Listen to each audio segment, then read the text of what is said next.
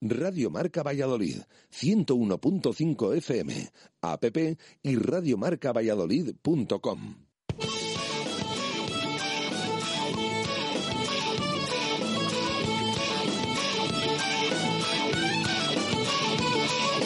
Por ser de Valladolid, soy un celta corto. Por ser de Valladolid, Pucela no es poco. Por ser de Valladolid, en mis venas. Por ser de Valladolid, no hay años sin penas. Por ser de Valladolid, pingüino en invierno. Por ser de Valladolid, voy al Pepe Rojo. Por ser de Valladolid, balonmano es huerta. Por ser de Valladolid, el frío no es problema. Por ser de Valladolid, Lalo es leyenda. Por ser de Valladolid, blanco y violeta. Por ser de Valladolid, agua pucela. Por ser de Valladolid. Directo Marca Valladolid. Chur Rodríguez.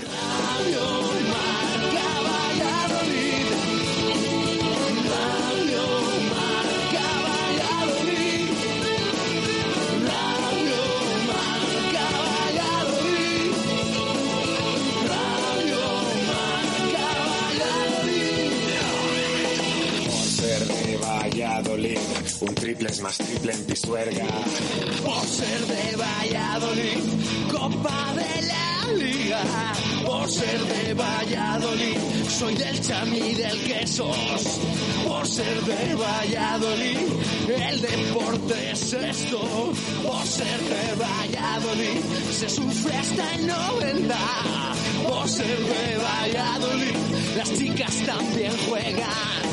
Por ser de Valladolid, hockey y básquet con ruedas. Ser de Valladolid, yo siempre voy con el puzzela.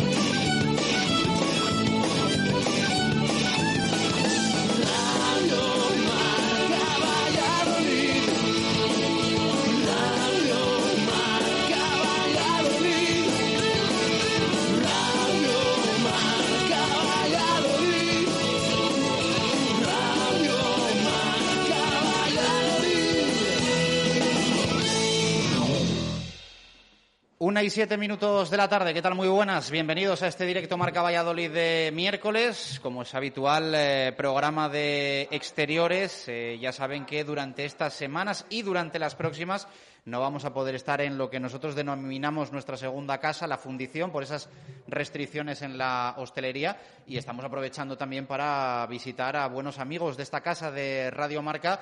Hoy estamos haciendo nuestro programa y vamos a estar hasta las 3 en Neumáticos Esgueva, en la calle Topacio. Aquí vamos a estar repasando toda la actualidad del deporte vallisoletano.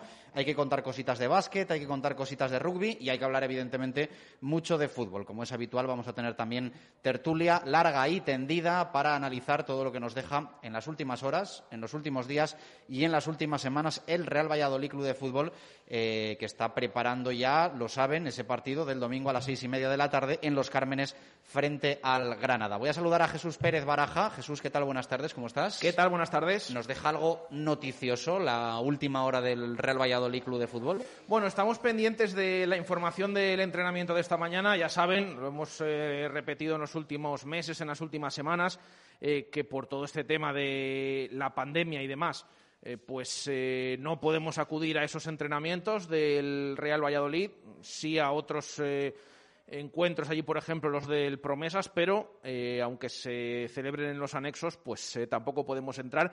Así que estamos pendientes de esa información que nos suele comunicar a diario el club.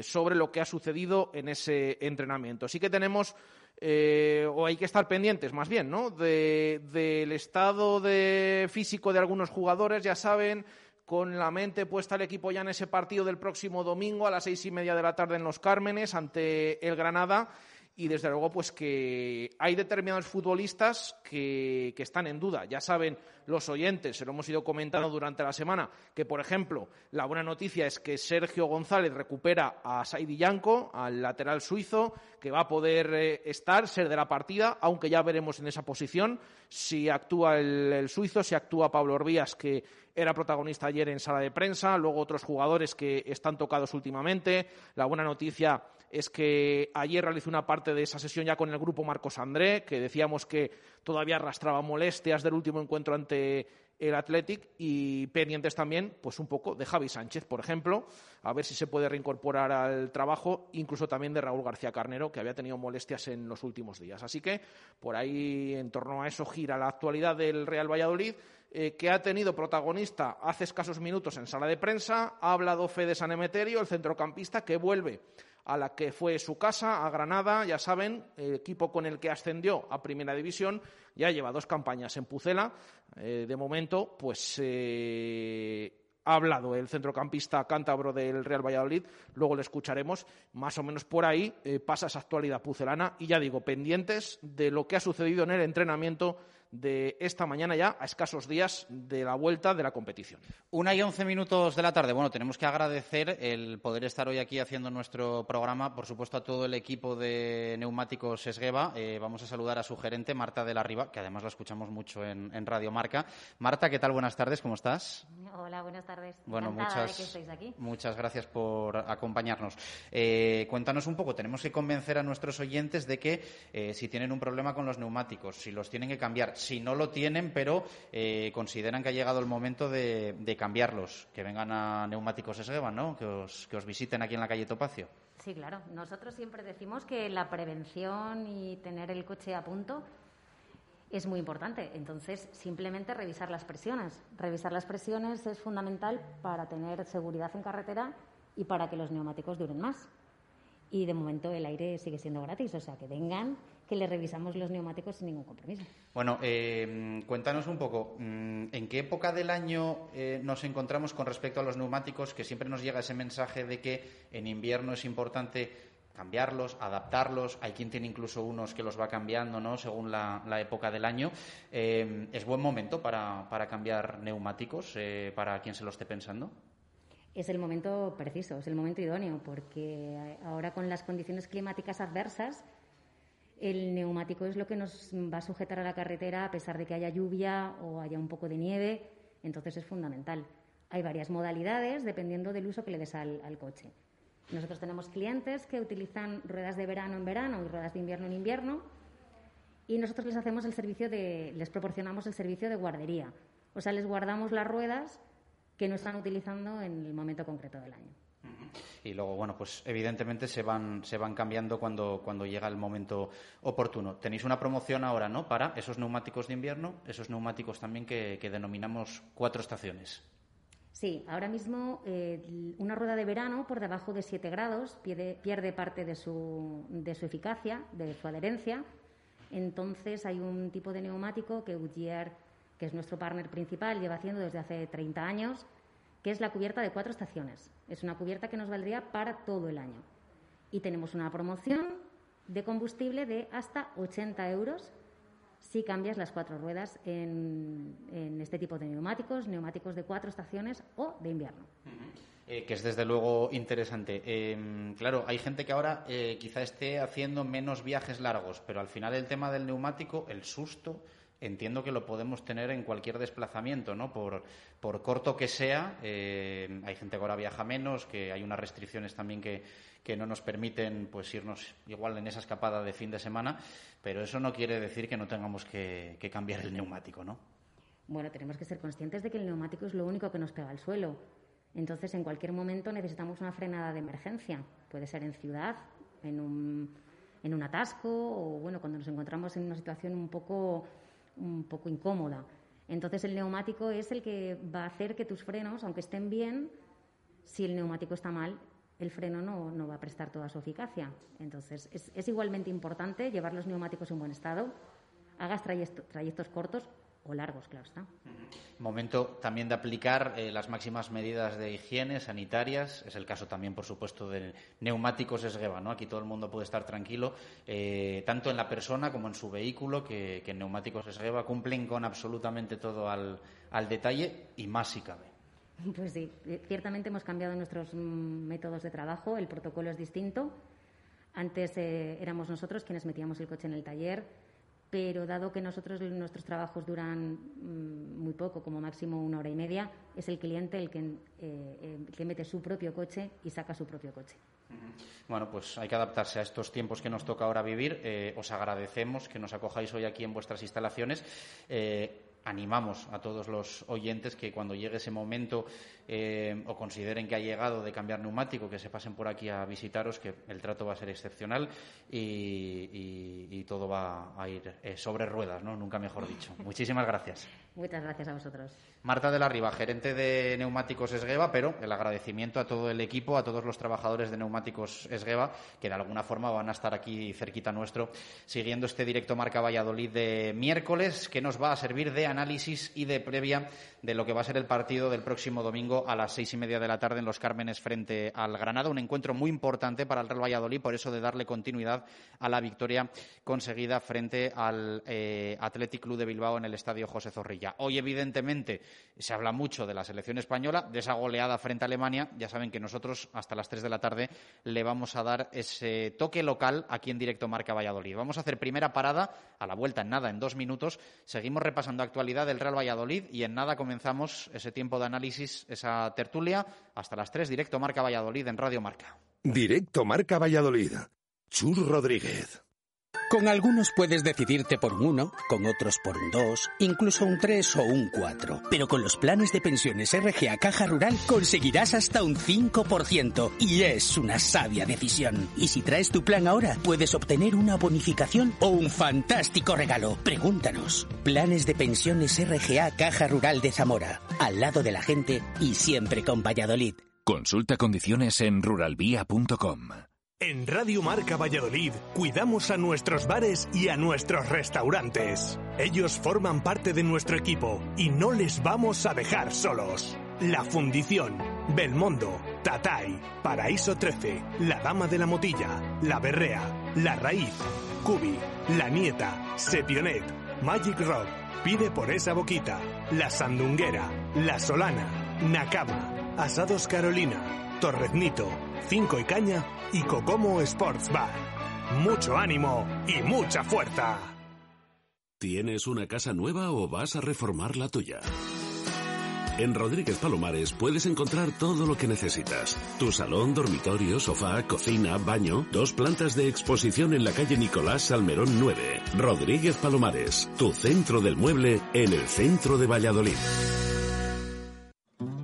Debido a la emergencia sanitaria, en Limpiezas CO2 hemos decidido dar un nuevo servicio, equipándonos con maquinaria y sistemas adecuados para la limpieza y desinfección del COVID-19. Hemos elaborado un avanzado sistema con el cual podemos dejar un espacio totalmente desinfectado aplicando un compuesto gaseoso que no deja ningún tipo de rastro. Un sistema ecológico, sin rastros sólidos ni químicos y sin alterar temperaturas. Apto para locales con alimentación, comunidades, domicilios particulares, centros de día y grandes espacios. Limpiezas CO2, eliminación de virus, bacterias, hongos, mohos, ácaros y nuestros servicios de mantenimiento y limpieza habituales. Limpiezas CO2. Para más información estamos en limpiezasco2.com o en el 625 44 7548. Repetimos, 625 44 7548.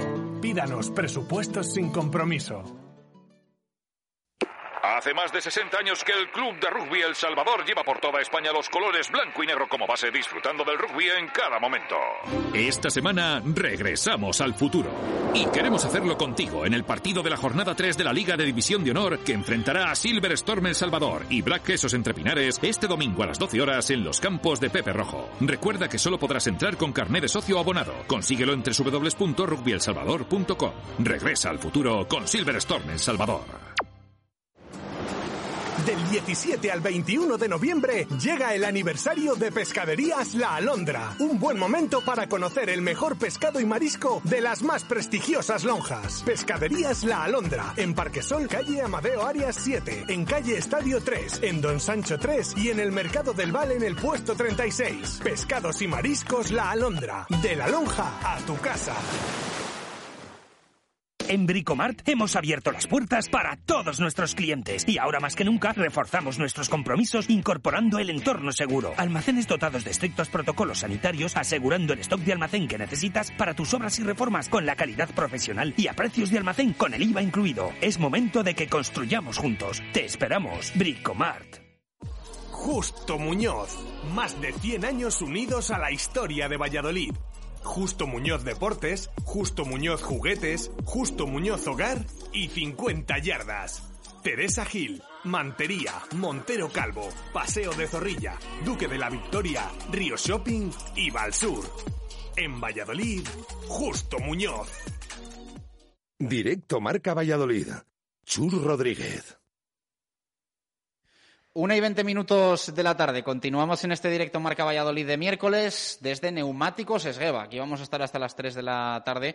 Eh, le tengo que preguntar a Jesús Pérez Baraja también por el Granada, por el rival del próximo domingo, porque eh, la verdad es que acabó de la peor forma posible, ¿no? Su encuentro frente a la Real Sociedad, que así que fue un encuentro para ellos como que ni contaba por la situación COVID eh, que tenían y demás. Y bueno, es verdad que han recuperado a, a muchísima gente, ¿no? Eh, ¿Cómo está el, Granada de Diego Martínez Baraja? Bueno, es verdad que las últimas horas estamos escuchando, bueno, se ha entrenado el Granada con 12 bajas. que tener en cuenta que tiene unos cuantos internacionales también, ¿eh? Y que están incluidos en, esa lista. Eh, por lo tanto, bueno, pues se espera que, vaya recuperando a los jugadores. Los que dieron positivo por coronavirus ya están eh, reincorporados. Bueno, también sobre todo los que tuvieron esa cuarentena. A ver, hay que explicar también a los oyentes que eh, que el Granada se presentara en San Sebastián o pidiera la suspensión del partido es porque justo después, entre jueves y domingo, se produjeron esos eh, dos positivos en la plantilla, más el del entrenador, algún miembro también del cuerpo técnico, y que entonces el resto no podían jugar por el tema de que tenían que hacerles pruebas, guardar la cuarentena y demás, pero eh, no es que haya tenido toda la plantilla con, eh, con, unos cuantos casos. Entonces, aunque lean, escuchen que tiene 12 bajas, también podemos decir que el Real Valladolid, por ejemplo, pues ahora mismo eh, hay siete jugadores que faltan, porque están incluidos los cuatro internacionales, eh, algunos de los cuales ya están regresando a Valladolid. Por lo tanto, bueno, sí que va a tener alguna baja que ya tenían prevista de las últimas semanas, pero desde luego que esos jugadores importantes pues los van a ir eh, recuperando y van a estar sin problemas, parece ser, para el partido del domingo en los Cármenes. Bueno, eh, pues así está el Granada. Eh, de todas formas, eh, empezamos a tener la sensación de que mm, a los rivales que va a tener el Real Valladolid les llega el tema COVID y demás dos, tres semanas antes de enfrentarse al Pucela. Eh, le ha pasado, hombre, hay casos, ya lo están viendo ustedes, ¿no? Por todos lados, desgraciadamente, también en el fútbol. Eh, por ejemplo, lo de Luis Suárez, que es posible que después de pasar COVID eh, vuelva frente al Real Valladolid. O sería la fecha más normal para que regresase. Es verdad que hay alguna posibilidad de que vuelva la, la, semana anterior, pero lo lógico sería que se perdiese los dos partidos que vienen ahora y que después jugase frente al Real Valladolid en el, en el Wanda Metropolitano, en ese partido que se va a jugar entre Atlético de Madrid y Real Valladolid. Sería al menos lo lógico. Sí, de hecho han escuchado justo antes del programa, estaban eh, comentándolo a nivel nacional, eh, los compañeros de, de Madrid sobre todo Pablo López, con esa información del Atlético de Madrid, eh, dejando claro que el de este fin de semana se lo va a perder sí o sí, ese encuentro contra el Barça. Eh, luego ya, pues eh, a partir de entonces, eh, se supone que estaría en duda el siguiente encuentro que tiene el Atlético y luego ya tiene ese partido contra el Real Valladolid el sábado 5 de diciembre en ese puente a las seis y media de la tarde. Es el horario fijado para ese encuentro. Eh, hemos visto los casos del Granada. Se espera que pueda llegar al el partido del Real Valladolid seguro, incluso eh, a ver qué pasa la semana antes. Pero bueno, eh, siempre lo comentamos, hay que estar eh, pendientes de los rivales del Pucela, sea el partido que sea, por supuesto, sea en el Wanda, sea donde sea, y pues es uno de los jugadores importantes de este Atlético que no va a poder actuar contra el Barça este domingo, este fin de semana eh, pero que se espera que al menos pueda regresar contra el Real Valladolid si no lo hace la semana anterior en el otro encuentro que tiene el Atlético. Bueno, pues eh, así están los que van a ser los próximos eh, rivales también del Real Valladolid Club de Fútbol. Em, vamos a ver, ¿no? Los internacionales si van regresando también y, cómo, y cómo regresan. noticia de última hora que hace oficial el Real Valladolid.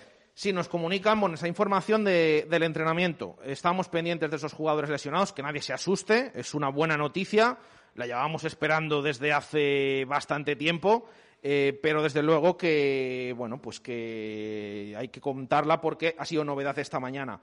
Eh, es el regreso de Javi Sánchez. ha regresado con el grupo, por lo tanto, a partir de ahora eh, pues eh, ya parece recuperado. Vamos a ver si llega o no llega al partido del fin de semana.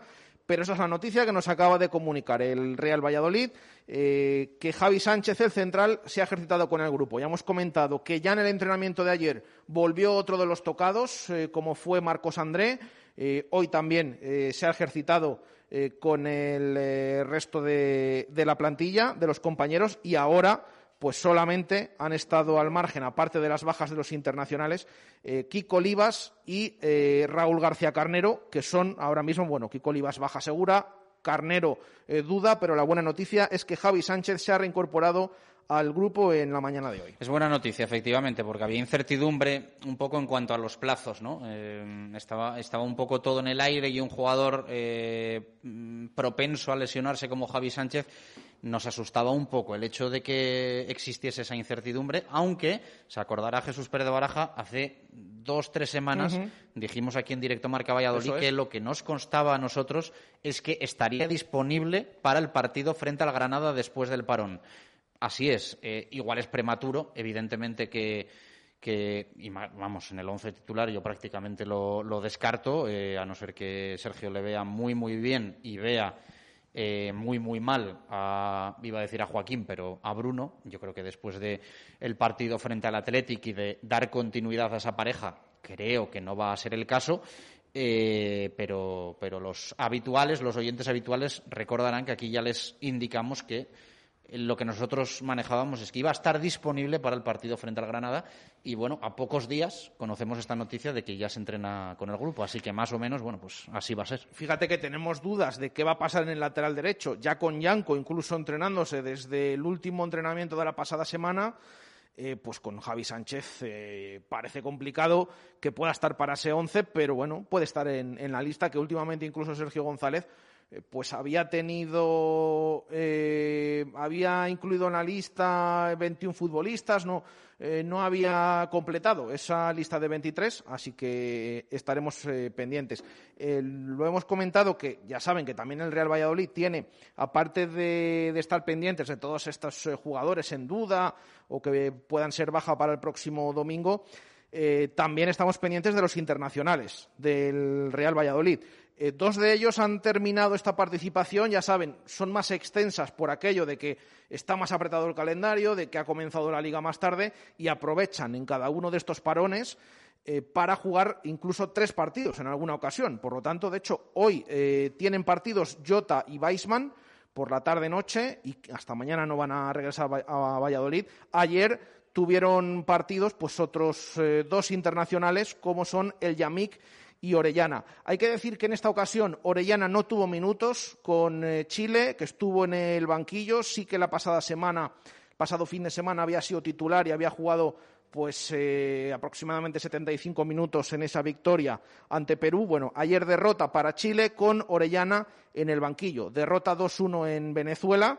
No tuvo minutos, por lo tanto, el chileno. Eh, sí que tuvo minutos el central del Real Valladolid del Yamik, que empezó en el banquillo, ya saben que el primer partido se lo perdió por unas molestias eh, y que finalmente, pues ayer estaba en el banquillo de esa selección marroquí y de hecho tuvo que entrar en el minuto 37 de la primera parte porque eh, se lesionó un compañero eh, central de Marruecos y por lo tanto jugó los últimos 53 minutos. Es verdad que la República Centroafricana pues apenas llegó al área de Marruecos, tuvo alguna ocasión, eh, pero no tuvo que emplearse demasiado a fondo el Yamik, pero bueno, ahí está esa noticia de también acumulando minutos el central del Real Valladolid que está volviendo a Pucela y que se espera que mañana, en ese entrenamiento de jueves, todavía con tres por delante, pues esté a las órdenes de Sergio González. Así que todo eso un poquito al hilo de esa última hora del Real Valladolid con la buena noticia de la vuelta de Javi Sánchez a los entrenamientos.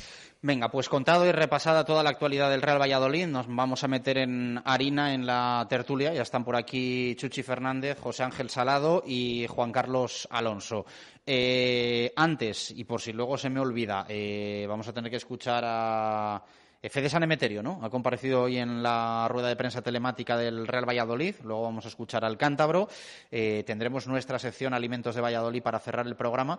Pero eh, ya saben que el fin de semana va a venir marcado eh, no por el baloncesto, que lo vamos a tener de descanso, sí por el balonmano, que vamos a tener compromiso para nuestros equipos, y también por el rugby. El domingo a las 12, 350 días después, casi un año después, vuelve el derby a Pepe Rojo con el partido entre el Silverstone El Salvador y el Brac Quesos entre Pinares. Ayer nos contaba el vicepresidente del Chami, Fernando Pérez, em, que habría algo más de 800 em, personas en Pepe Rojo, que es el límite que indica ahora mismo la Junta de Castilla y León dentro de esas restricciones y eh, cumpliendo con un tercio del aforo en este caso de butacas, de asientos eh, sentados que hay en Pepe Rojo. Eh, bien, eh, ha sacado hace unos minutos comunicado el BRAC esos entre Pinares. El Silverstone El Salvador le había cedido al BRAC 25 entradas, la posibilidad de comprar 25 entradas, y el BRAC ha renunciado a ellas porque entiende que no las puede repartir de forma justa entre su masa social. Mm, deja claro el BRAC el agradecimiento y la buena predisposición que ha tenido El Salvador con esa cesión de entradas, comprendiendo y entendiendo, evidentemente, que la, que la situación limita mucho, ¿no? Que, les puedan dejar más entradas, teniendo en cuenta también el número de abonados del Salvador, que evidentemente van a tener la prioridad para, entrar en el campo. Pero el BRAC, eh, bueno, pues lo que dice es que 25 entradas eh, me va a ser muy difícil repartirlas entre, entre mis eh, socios y, por lo tanto, renuncio a ellas. Eh, así que es la última hora que nos deja el derby del próximo domingo, que va a estar un poquito más descafinado porque, evidentemente, deportivamente va a haber esa competitividad, esa emoción, los derbis siempre son especiales, pero lo que más especial hace un derby de rugby en Pepe Rojo es el ambiente. Es eh, lo que se vive en Pepe Rojo entre dos aficiones con ese pique sano, pero pique que hacen especial este tipo de partidos y el domingo pues evidentemente nos va a faltar esto. Ojalá poco a poco vayamos recuperando la normalidad y dentro de esa normalidad esté también disfrutar de un chami brac con miles de personas en, los campos de Pepe Rojo. Chuchi, tú que eres muy de, rugby de Pepe Rojo, una pena, ¿eh? la verdad es que no va, no pues va a ser lo mismo. ¿eh? Pues no va a ser lo mismo porque los que estamos acostumbrados a vivir, eh, siempre se dice que es la fiesta del rugby, pero es que es verdad, que, es una auténtica fiesta antes, durante y después. Y bueno, las circunstancias son las que hay y nos tenemos que, aguantar y, y bueno, sí que es verdad que se va a ver por la televisión, que no va a haber problema y oye, pues se tendrá que el tercer tiempo, bueno, yo sí que voy a estar, por suerte, soy un afortunado, y el tercer tiempo se tendrá que hacer la gente que no es desde sus casas. sí, sí. Sí, porque en otro sitio va a ser bastante, bastante complicado. Eh, José Ángel Salado, Coco, ¿qué tal? Buenas tardes, ¿cómo estás? Buenas tardes. Y voy a saludar también a Juan Carlos Alonso. Juan Carlos, ¿qué tal? Muy buenas. Buenas tardes. Bueno, eh, estamos todos un poco con la resaca de la selección, que no somos aquí en directo Marca Valladolid, directo Marca Valladolid a hablar temas extra, extra pucela, pero, pero estamos hoy todos ahí todavía impactados con, con el palizón de ayer en, en, la Cartuja, ¿no? Nos ha devuelto la ilusión Luis Enrique. Es un 6-0 Alemania, eso no se veía nunca. Bueno, bueno. Oye, oye, que tú a tener los pies en el suelo que... Oye, que tú estabas muy ilusionado ayer en Twitter, ¿eh? Que te, leí. Pero Alemania no era la Alemania a la que estamos acostumbrados a, a ver. Tenía muchas bajas. Eh... Bueno, Coco, pero un 6-0, o sea que Sí, sí, pero que o sea, yo veo que el equipo veo que el equipo está muy bien y, y, vamos a tener chance en la Eurocopa, pero que, o sea, eh, también hay que tener los pies en el suelo que que no es la Alemania que, que, estamos todos acostumbrados a ver. Bueno, Alemania ya viene cayendo desde el, desde el Mundial, o sea que es lo que tiene, tampoco te pienses que tiene más Alemania, ¿eh? Y en la anterior edición de esta competición casi desciende. O sea, es decir, también hay que poner en, No, en lugar la competición. descendió, pero cambiaron el formato y se quedó en. y, se- y en de hecho descendió. O sea, es decir, también habrá selecciones que eh, lo tomen de una manera más de entrenamiento, eh, más oficial. Es verdad, yo creo que la selección española venía recibiendo una serie de palos por el juego. y Yo creo que también la motivación en este tipo de encuentros influye mucho. Ahora, el resultado es histórico. O sea, es un resultado que pasará a la historia lo y bueno- es un 6-0. Y nos mangaron un gol, ¿eh? Eso es. Eh, árbitro, nos mangaron un gol, ¿eh? Que era, era, era el Que no hay séptimo. VAR, claro, Echamos de no- menos el no que no hay VAR. Pero bueno, que, que- que la historia, este resultado va a estar. Pero, perdóname, un entrenamiento. O sea, no me quiere recordar a tiempos pretéritos de la selección, que en clases de clasificación y amistosos lo abordábamos y llegábamos a las, a las competición realmente, que es donde entonces vamos a esperar. Es muy joven la selección de Luis Enrique. Eh, se está haciendo, yo creo que está buscando un bloque que no le tiene todavía. Y gente muy joven, ¿eh? que hay que tenerlo en cuenta. Coco, lo que sí que vi es que en este tiempo has aprendido a valorar a Luis Enrique. Sí, a mí sí me, me- mientras... Bueno, siempre, siempre no, que, que somos, que ya sabes, en- dueños de nuestros tweets y ya andaba Mientras- por ahí alguno, ¿eh? Tuyo. Mientras que no estaba en el, Barce- en el, estaba en el Barcelona no me gusta nada. Ay, ay, Que es que ha sido ya- muy crítico con Luis Enrique y Cuando ayer... ya Sí, se como, fue... como tú con Oscar Puente, casi. Yo con el alcalde mantengo una bellísima amistad. íntimos ahora, ¿no? Y, y bueno, en algunas cosas no estamos de acuerdo, pero en otras sí. Y, y mira, el otro día estuve con él y, y hablamos y no hay ningún problema con el alcalde. ¿Cómo, cómo te llama? Chuchi- Chuchipotro, ¿no? Arroba chuchipotro. Me meto también el arroba, que eso por la verdad es que me gusta mucho, porque cre- cre- creas, creas una marca. Yo- Una marca de Twitter, es una marca de Twitter. O sea, que te, te empezaremos a saludar ahora como arroba chuchipotro en vez de y, yo, y, yo saludaré y yo responderé perfectamente. Bueno, se nota que no venimos de partido del Real Valladolid, de disgusto del Real Valladolid, de euforia del Real Valladolid, que nos permitimos hablar un poquito de la relación amor-odio de Chuchi Potro con Óscar Puente y de la selección española. Pero hasta aquí. Eh, lo del domingo es muy importante, ¿no? Yo creo que todos coincidimos en que eh, si lo del Athletic era un todo o nada, eh, casi en lo que es la temporada del Real Valladolid y, por supuesto, eh, para Sergio González, más allá de la mentalidad que pueda tener con el tema de los entrenadores Ronaldo Nazario, que es un tema que ya hemos eh, analizado, pero yo creo que lo que todos pensamos es que de nada sirve ganar al Athletic si se queda en una victoria aislada, ¿no? Y evidentemente no va a ser nada fácil, todo lo contrario, pero eh, el Real Valladolid tiene que empezar a ganar partidos en los que, mm, digamos, no está como favorito para ganarlos, casi que todo lo contrario. Lo decías tú, Chus, es el partido de, creo que es la palabra que tenemos todo, continuidad, dar continuidad a, a esa victoria, ver si fue, eh, en, este caso no sería la noche de un sueño de Pero a la la- victoria el al sueño- juego, porque eso habría que discutirlo. ¿Cuál, cuál? Dime. Dime. A la victoria va al juego. No, yo creo que a la victoria. O sea, No, yo no, creo ahora- que el juego ya ahora mismo eh, lo tenemos aparcado. Yo es que quiero que- decir, quiero decir, yo creo que hemos visto que, mm, y lo digo así de claro, que con Sergio lo de buscar otra cosa y que vaya bien no es posible, pues me parece a mí que esto ya va de, de volver a lo de Sí, ganar como que- se hay gane. que anali- hay que- Totalmente de Sí, acuerdo. sí, pero que en eso estoy de acuerdo, pero hay que analizar hay que analizar que el partido de la Tibao no le jugamos como le jugábamos antaño. Ah, eso hay que tenerlo Aparte, claro. jugando como contra el Athletic de Bilbao, vamos a empatar mucho y vamos a perder bastante. Pero mucho, no, no bastante. Jugando mucho. allí, vamos a empatar mucho, como, la- como históricamente en las dos últimas temporadas, cuando no tenemos la misma plantilla ni la misma inversión. Vas a perder mucho. Pero cuando vamos a empatar mucho, como nos pasaba en las dos temporadas anteriores, que se perdieron bastantes puntos en los minutos finales. Esas son las dudas que siempre que, sur- que, que saltaron después de ese partido. Ganamos, todos están contentos, pero la pregunta que todos nos hacíamos es, ¿y con esto es suficiente para salir No. de la que estábamos? Muchos pensamos que no, que hay que darle otro poquito más, que hay que volver, dices tú, Coco, eh, lo más parecido que vimos al anterior Sergio, al anterior Real Sí, Valladolid pero, de o sea, Sergio. es lo más parecido en un planteamiento, ¿sabes? Que es un planteamiento conservador, ultraconservador, si me, lo, si me permitís. Pero no tenía, no hemos tenido en ese planteamiento ultraconservador la solidez defensiva que hemos tenido cuando hacíamos ese planteamiento ultraconservador las otras dos temporadas. Eso hay que tenerlo Hubo- claro. hubo Porque el partido, hubo el partido le ganas porque el Atleti Bilbao no es capaz de meter la bola dentro con las 17 que tiene. Y como hemos dicho otras veces eh, en estos micrófonos, con errores groseros. Lo que pasa es que el error a veces depende también del acierto del contrario. Pero, por ejemplo, la- el mano a mano con Masip, que Masip está muy bien, viene de un fuera de juego que tira Nacho de aquella manera, que es un error grosero. Estamos hablando, por ejemplo, si no más lejos, el penalti. Cuidado ahora con entrar en el área antes de- del lanzamiento de- del penalti, como habéis visto alguna repetición. Fijaros en cómo entra ya el Yamit. ¿Vale?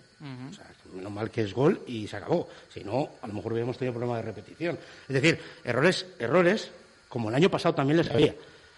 La identidad yo respecto al Atleti, el partido del Atleti, es verdad que yo creo que cogieron confianza en cuanto que estuvieron más arropados, no tenían tantos metros, tenían que cubrir menos espacios y sí que se sintieron un poco más cómodos. También la versión del Atleti fue la que fue, pero bueno, yo no me quedé del todo eh, No, yo creo que, y lo, lo hablábamos y, y Chus lo decía. Me que quedé con miedo y respeto. Desde la victoria siempre se ve, se ve mejor, pero esas acuerdo, sensaciones no se acabaron de, de- de cambiar eh, el sino de lo que estaba siendo este equipo. Sí que es verdad que lo que decíamos antes, que se vio otro, otro Real Valladolid con algunos matices tal. Bueno, vamos a. Ahora que ya sabemos que, que tenemos a Sergio aquí, porque le vamos a tener, ahora todos tenemos que ir, y nunca mejor dicho, como dijo Plano, en el mismo barco, y pensar que este triunfo también puede venir bien a- anímicamente, que es lo que sí. Pero no tienes la misma no plantilla, no tienes la misma plantilla para decir el mismo discurso. Luego veremos si los fichajes son acertados o no. Pero no tiene la misma plantilla que tenía hace dos años, ni la que tenía el año anterior. Y el dinero importa. Por suerte en fútbol no es lo más importante a nivel general. Es verdad que con poco presupuesto puedes hacer un gran equipo. Pero si tienes más dinero para invertir, evidentemente conformas una mejor plantilla. De hecho, la clasificación de los presupuestos Bueno, yo no estoy de acuerdo contigo, ¿eh? a final de Eh, temporada eh, tú miras los presupuestos, Madrid y Barça arriba, eh, más o menos de los que ascienden, uno o dos baja. Sí, pero Eso es mucho dinero que tengas, habitualmente. Si lo inviertes mal, eh, estás igual de Correcto, que sí, sí, que- claro. Díselo- díselo al español, claro. Que bien, Claro. bien, claro, que evidentemente que por eso es la parte que digo que por eso es fútbol, es decir, que te permite, pero, pero sí que es importante el dinero. eh, vamos a ver, no, no podemos decir, no, es que me da igual el presupuesto que tenga, No, lo he escuchado. claro. No, no, perdón. Pero yo no. creo que también se puede hacer un análisis eh, eh, económico, eh, institucional del Real Valladolid como club y separar de eso lo deportivo. Que una cosa tiene que llevar a lo otro, por supuesto, pero yo creo que de que el presupuesto se haya disparado, haya crecido en más de un 40%, más de un 100% en dos temporadas, yo de eso solo saco conclusiones positivas. Evidentemente que Claro. luego podré sacar, si nos la pegamos, o a día de hoy la puedo sacar, una conclusión negativa, hilando con lo que dice Coco, de que no exista una correlación, tengo más dinero, lo hago mejor, todo lo contrario, lo hago peor, ¿no? A partir de ahí habrá que ver si el problema es que el dinero se ha gastado mal Correcto. o que a día de hoy no se están utilizando los suficientes recursos para eh, lo que se ha gastado sacarle el máximo provecho. O sea, yo creo que eso lo iremos viendo con el tiempo, evidentemente, pero mm, bueno, yo que el Real Valladolid tiene una plantilla suficientemente competitiva y de nivel como para firmar al menos lo que ha firmado las dos últimas temporadas, tengo claro que lo tiene. O sea, yo es decir, no es que hay peor plantilla que el año pasado, yo lo pongo en duda. Yo lo pongo en duda. No, no, yo Muy en yo duda, ¿eh? No veo Pero- que haya pe- peor plantilla que el año pasado. Yo lo que veo es que hay un déficit eh, muy claro de eh, para que el entrenador juegue a lo que quería jugar estos dos años eh, eh, en la plantilla que hay actualmente. ¿Y el déficit dónde le tiene atrás? Pues yo el déficit le veo atrás, atrás, sobre todo en el lateral derecho. Y sabes que seguimos teniendo las mismas carencias ofensivas que el año pasado, porque Sí, los por- goles tampoco dice Por que, que- que supuesto, ahora sí. tenemos. ah, Pero ahí, ahí te voy. Veo una carencia, no a nivel, a nivel del año pasado, porque esa, esa carencia no, no era, era igual que la que hay ahora, pero sí que veo una carencia arriba de un delantero que te pueda ganar balones arriba, porque los, de los tres que tienes, eh, yo no veo ninguno especialista en lo que hacía, por ejemplo. eh, Pues yo Unal. considero que Marcos André te puede hacer lo de Unal y más. Pues yo creo que no. Es un jugador totalmente diferente y ya lo habéis visto. Eh, No, no, pues yo el otro día no lo vi, ¿no? Y, yo, Eh, sí, y pues yo eh, creo solo, que la hay que, solo hay que ver, la solo hay que ver las estadísticas de los pelotazos que le pegaban, cuántos ganó. Ahora, eh, que hizo el gol, pues perfecto. Eh, que hizo el penalti, Hombre, pues perfecto, porque es otro tipo ¿Te de parece- jugador. Eso te iba a decir poco, ¿no? yo. Con ¿Te una- parece hizo poco, un gol y un no, no, penalti. pero te estoy diciendo que vale. pe- pero, pero que no me baja jugador- balones, es bueno, un Ma- jugador- Ma- Ma- Ma- Marcos André el otro día, eh, sin duda alguna, está por ver y el otro día para mí fue el mejor. Sí, sí, sí. Unal, no- lo que sí teníamos claro que en 20 meses de competición, pues 17 no nos gustó. Y es verdad que tuvo unas fases incluso en momentos decisivos. Pero Unal Sí, tuvo fases de, de la primera temporada y fases de la segunda. Que no te gusta a ti como, como, como- Bueno, a nivel- a nivel- como espectador o no te gusta al otro como espectador. Eh, pero para un entrenador que juega lo que juega el Valladolid, ese jugador da un oxígeno al juego Vale, bien. impresionante. Pero que Y eso a día de hoy, en, en la plantilla que tienes, no lo hay. Igual que no tienes un lateral derecho que sepa cerrar Del para par- convertirse en una Coco, línea de del tres. partido del, de contra el Athletic, si una cosa quedó, bueno, hubo casi unanimidad, era que Marcos Andrés fue el mejor Sí. y que en esta ocasión Guardiola había hecho ese trabajo, ese otro trabajo. ¿No, No, estás de acuerdo? No, no lo vi. No lo vi, vamos. Eh, a Guardiola es que yo creo que pasó desapercibido. Eh, porque si, si Yo también pienso voy, lo o mismo, sea, ¿eh? No, no ganó una disputa arriba, ¿entiendes? Yo y, también y el jugador que dejes libre en ese trabajo de, de jugando con dos puntas es el que tiene que ganar las disputas. Si tú tienes un jugador que no te las gana, estás muerto. Y la gran ¿entiendes? pregunta es- La única diferencia que tienes es que eh, le ganas en una, en una presión adelantada al Athletic Club eh, el balón, que yo creo que ese- esa jugada, eh, la cagada que hace Unai Simón, es la que te, te da para, para poder ganar el partido y viene de una situación que otros años no hacíamos, que es la presión adelantada eh, sobre el, sobre el saque rival. Porque muchas veces nosotros estábamos replegados full desde el inicio, daba igual que sacaran o no. Eso es una, una ventaja. Ahora, si tú vas a jugar replegado y vas a pegar pelotazos, alguien te tiene que bajar las pelotas. Por eso querían a Budimir. Eh, Que eso después, si queréis, hablamos del tema eh, de los 50 millones, etcétera. ¿eh? Eh, yo no entiendo que un club como el Valladolid, no lo entiendo, o sea, no es una crítica. Yo, como profesional de esto, no lo entiendo.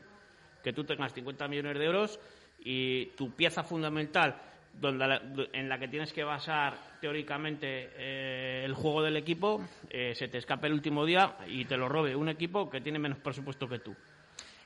Coco, no hay que, hay que diferenciar, que lo estuve yo escuchando, yo creo, ayer, entre presupuesto y límite salari- salarial. Sí, te te estoy hablando de límite salarial, sí. Es que has dicho ¿Dónde está el presupuesto. límite? ¿Tú crees que el Valladolid tiene a día de hoy 50 millones de euros en límite salarial en la plantilla? No lo sé, pero habría que Pues leerse, yo te digo- habría que yo leerse te los digo- que, que- yo te que digo entran que- en un límite salarial, lejos, porque es que no, no entra solo, Y sí los- que lo estoy escuchando y es un comentario que se escucha mucho decir, "Buah, pues con el límite que tenemos, qué poca plantilla se ha hecho. Ojo, también hay que tener en cuenta que ese dinero va a los sueldos. Es que a lo mejor hemos subido de sueldos por toda esta gente que se ha Y quedado. se han cambiado, y se han cambiado 11, renovado. 11 jugadores. Yo, Yo no sé lo lo que dudo. cobraría Antoñito y Moyano, lo desconozco. Yo ya te Ni digo lo que, yo pero yo- seguro que yo Yanko lo y. Luis Y un Pérez. equipo tiene que tener, eh, de- bajo mi punto de vista, ¿eh? y bajo el punto de vista de los, de los sabios del fútbol, dinero que hay, dinero que se O tiene sea, que que tú eres un el sabio campo. del fútbol, ¿no? No, no, O sea, bajo perdona. mi punto de vista y el, No. y el de los No, sabios no, del el de los fútbol. No, ha sabios dicho del el fútbol. suyo y luego también el de los sabios. Claro, ¿entiendes? Siempre se ha dicho que el dinero no en el banco, sino en el césped. Que eso no te garantiza nada, pero te ayuda. Pero Es puedes que- asegurar Ya, que pero- puedes asegurar que no está en el campo. ¿Cuál? Que el dinero no está en el campo. Yo lo decir. dudo a día de hoy. Dudas, pero quiero decir es que son especulaciones. Porque Ah, yo, bueno, entiendo, ah, yo, entiendo, claro, yo, pues entiendo, yo entiendo y especulo también Claro, de que pero de 11 pues jugadores que han venido nuevos, Claro. seguro que tienen una ficha más alta que los 11 que se han marchado. Eso seguro. es, 50 ese es un millones de euros, ¿eh? te- Ese es un aspecto que hay que tener muy en cuenta. Seguro. Que es que ¿Pero lo- cuánto?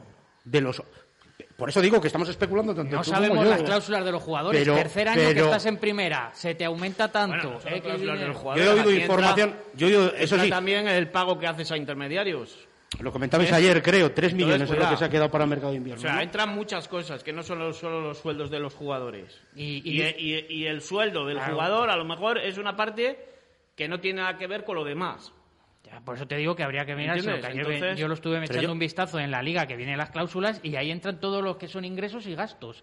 Y hay muchas Sí, pero cosas. ingresos y gastos. No hay que pero confundir con no el es el presupuesto. sueldo del jugador. Que es que eh, nos Sí, equivocamos. sí. No, no. Hay muchas cosas eh, que entran en ese presupuesto, los 50 millones, que no son el, el sueldo del jugador. Por Hombre, ejemplo, te Vale, digo, muchas cosas. Sí, pero muchas cosas, pero el entra. sueldo entra. Claro, sí. Y será, eso como siempre dice dicen, la parte más importante. Y del, no y del por cuerpo técnico también. Y del Claro, cuerpo técnico. Y Y del, del- y del promesas. y de del- las y del promesas, promesas. es. promesas, y te estoy diciendo, de los intermediarios que hayan ah, eh, eh, comisiones agentes o intermediarios, etcétera. Yo lo que quiero decir que cuando que sí que se escuchaba ayer, pues no sé dónde estarán todos esos millones sobre el campo, porque aquí no han venido, bueno, es mucho más el límite salarial, ¿eh? que por cierto es una cosa que yo creo que vino a hacer bien al fútbol, ¿eh? de Tebas. Meto ahí ese apunte, pero creo que... Hasta ahora que, que empezamos a ver cosas raras, que ayer ya decían Ya, ayer que si el Girona... lo de Stuani, ¿no? Lo del Que- que Girona y que si un límite, Ayer- que, si, ayer- que si haya la opción de coge- acogerte a otro tipo de límite real según no sé qué cálculos. Ayer ¿no? el mismo Tebar dice que no se, no se tiene por qué cumplir el límite salarial. No, es que el Girona, lo ha dicho ayer. el Girona tiene 4 millones ayer, 4 y pico, y han dicho, no, no, pero es que realmente son entre 10 y 15. Bueno, entonces... Que, y Stuani cobra tres. Claro, que les han permitido como adelantar de otros años y demás, porque es un club saneado y que realmente aparece esa cifra, pero que no es ese límite salarial que tiene. Bueno, Pues sería una pena que se deje de hacer porque yo creo que esto ha servido para, bueno, pues para, para controlar esos clubes que otros años siempre nos llamaban mucho la atención y, No, y incluso para te tiraban la casa en invierno, porque veían eh, Zaragoza de antiguamente. El mítico Zaragoza, Y luego ¿no? Que, ni- le llegaba, último a diciembre Sí, sí, y luego fichaba a ocho y... luego No, pero así, a- así está el Zaragoza, que el Zaragoza igual... Vamos a ver si no van de entierro al Yo- final de liga. Yo creo que es un acierto, es un acierto. Me ha sorprendido lo del Zaragoza, por cierto, perdona Juan Carlos, eh, en el tema de los límites salariales, que lleva un montón de tiempo en segunda división, que van diciendo, bueno, somos de los menores, y tú ves la lista, claro, esa lista está de alguna manera influenciada, como esto del Girona, que realmente no es ese límite salarial, pero ves al Zaragoza octavo en segunda división. Vamos a pensar que es el otro lado que os decía yo del límite salarial, que tiene muchos ingresos y que está generando muchos ingresos por otro lado. Se supone, pero, pero es que ellos mismos decían que ni siquiera estaban entre los primeros y Sí, lo pero es que los puedes hacer ficticios. ojo. Ya, ya, ya. ya. ¿Eh? He cortado ayer- a Juan Carlos, ahora... Ayer, ayer por ejemplo, eh, eh, nos- yo me entera, por ejemplo, que ah, tú en el límite salarial ese metes eh, y cuentas los espectadores que vas a tener. Y el Barcelona, por ejemplo, tiene espectadores desde enero. ¿Me entiendes? Entonces, claro. Quiere eh, decir que a lo mejor este año es un poco ficticio. Sí, eh, es todo ficticio, porque ayer lo Bueno, dijo suele haber, de hecho, una- el año pasado hubo una actualización de los Sí, límites por en febrero, en febrero, sí, sí. Sí, de hecho el Real Valladolid empezó con 32 y acabó casi con 35. 34, 35. Es, sí. es diferente. Que te decía Juan Carlos que estabas hablando antes, eh, cuando te he cortado, que no sé si Te era el hilo de esto o... Ah, no, no, que, que es un acierto lo de, lo de los límites salariales. Eh, es un acierto que en su momento lo impusieron y, bueno, imagino que será una parte, una referencia también en función de los derechos de televisión. A mayor años en la categoría, al Zaragoza, ¿qué le pasa? Que hace mucho que no está en primera división, que estabais comentando el, el- el- el Zaragoza. El Valladolid, tercer año en, en primera división, aumentan exponencialmente esos gastos. Pero por no aburrir mucho con el tema del, del- del dinero, ¿no? Porque eh, al, fi- al final yo creo que hay más dinero sobre el campo este año que los dos anteriores. Y yo creo, y es la intuición, es la intuición que me da, ¿no estáis de acuerdo? Que yo creo que se ha pensado en el mercado de invierno. No sé si para bien o viendo lo que se avecinaba o que no me da tiempo Sí, o que que tal. Y ayer a nivel de información, no de, no de, no de especulación o tal, si yo creo que vivo. escuché que eh, eh, quedaban 3 millones, no sé quién lo dijo, quedaban 3 millones para el mercado de invierno. Incluso más, ¿no? A ver si Había- llegas vivo al mercado de invierno. Que, que- que hay remanente, ¿no? Le decíamos ayer, sí. Que Claro, no... es que No, pero yo creo que también va un poco. A ver, si intentas operaciones, todos decíamos, pero esto del dinero de estar intentando operaciones a la vez, lo de José, lo de Budimir, pero es claro, luego ha tenido que sobrar ahí un dinero seguro, porque es que si no, si no se han hecho esas operaciones, pues eh, de alguna manera tiene que quedar un remanente y no pequeño, precisamente. No ¿Y por como no otros años que tenías que utilizar un millón para cuatro jugadores. Bueno, ¿por ahora qué tiene no que las haber haces más. si tienes dinero? Es lo que yo no entiendo. Bueno, eso ya sí, eso ya es, eso ya es otro debate. O sea, O sea, es que tú no- abogas, Coco, porque no salieron No, lo es que de son- Jos y lo de Budimir, No, son- tenías es que haber son- invertido en otros Son las tres piezas fundamentales que sí te daban ese, ese salto de calidad. Las tres. Ya, Medina, si te falla- un- Medina, un lateral derecho, que es un lateral derecho de posición, eh, que po- podría jugar incluso hasta de central derecho. Es un jugador, eh, para que me entendáis, Moyano un bueno. ¿Vale? No, o sea, es es así. Y, y porque los dos perfiles de, de jugadores que tienes en el lateral derecho no tienen nada que ver hecho con ese estilo perfil. Moyano, ¿no? De, de su estilo. O sea, bueno, Sí, ya, es pero un estilo- lateral defensivo, sí. un marcador O lateral. diferente a Yanko. ¿Eh? O podías haber dicho Pero estilo que- Moyano, pero con. ah, Sí, pero que además que cuando... cuando ¿Cómo, cómo podía decir yo? Lugar de carencias, pero con algún beneficio más, Bueno, algún O atributo sea, yo, más. sabes no que sé. yo soy siempre claro, ¿entiendes? Y eso que yo creo que, por ejemplo, ha sido un error sacar a Moyano de la plantilla teniendo dos laterales derechos del mismo perfil. Y ahora estás jugando, no solo eso, sino que estás jugando con un interior derecho que no ha jugado en su vida de lateral derecho Echar, para- de, echar de menos todo para, Moyano. para matar a los dos laterales que tienen, por lo menos a uno, porque el otro estaba lesionado. Vamos a ver si, si, si, si el interior ese juega en Granada o no. porque estamos hablando de que se va a enfrentar al mejor extremo izquierdo de toda la categoría, ¿vale? Vamos a ver si juega también Hervías ahí, porque entonces no solo matas uno, matas dos. Más cuando la prepare, porque la haga preparada, porque no es un lateral. ¿Me entendéis? O sea, eh, Yo por yo- eso a mí me sorprendió el día de- del Madrid que decíamos que está el Madrid enfrente y tal, eh, con esa baja de última hora de Luis Pérez y jugó Hervías, que encima reconoció ayer, fue eh, que, que no había tenido ni un minuto Sí, pero en su carrera ni ningún entrenamiento. Ahora por lo menos ha tenido un bagaje de que se ahí, ha en el preparado. ¿no? que vio Zidane eh, lo que pasaba, metió a, a, A Vinicius. A Vinicius ahí se acabó el partido. Ya, Jesús, lo que pasa es que estás diciendo contra Real Madrid. Yo creo que en los últimos años Ya. lo que se ha visto, eso es, lo que estás pensando. Sí, o sea, que podía haber jugado cualquiera porque era paso el trámite, que yo creo que es un error de lo que estamos, y más en esta liga, de lo que hablábamos antes tan igualada. Sí, va a ser. eh, sacas ya el tema de Granada. ¿Qué nos dice la experiencia? La experiencia nos dice, hasta que este año ha cambiado todo, que Sergio apostaba siempre por los que lo habían hecho bien. La semana anterior, si tú habías ganado un partido, vamos, habría que mirar lo que salvo alguna sanción, alguna lesión. Eh, Sergio ha dado continuidad a todo lo que tenía. En este partido, pues se verá, uno, uno de los puestos es el lateral derecho. La delantera, yo creo que sí, va a seguir la misma, sobre todo porque si Weisman no viene hasta el jueves y por la ley de Sergio, de que cuesta mucho a- acoplarse y aclimatarse, pues ahí pasa.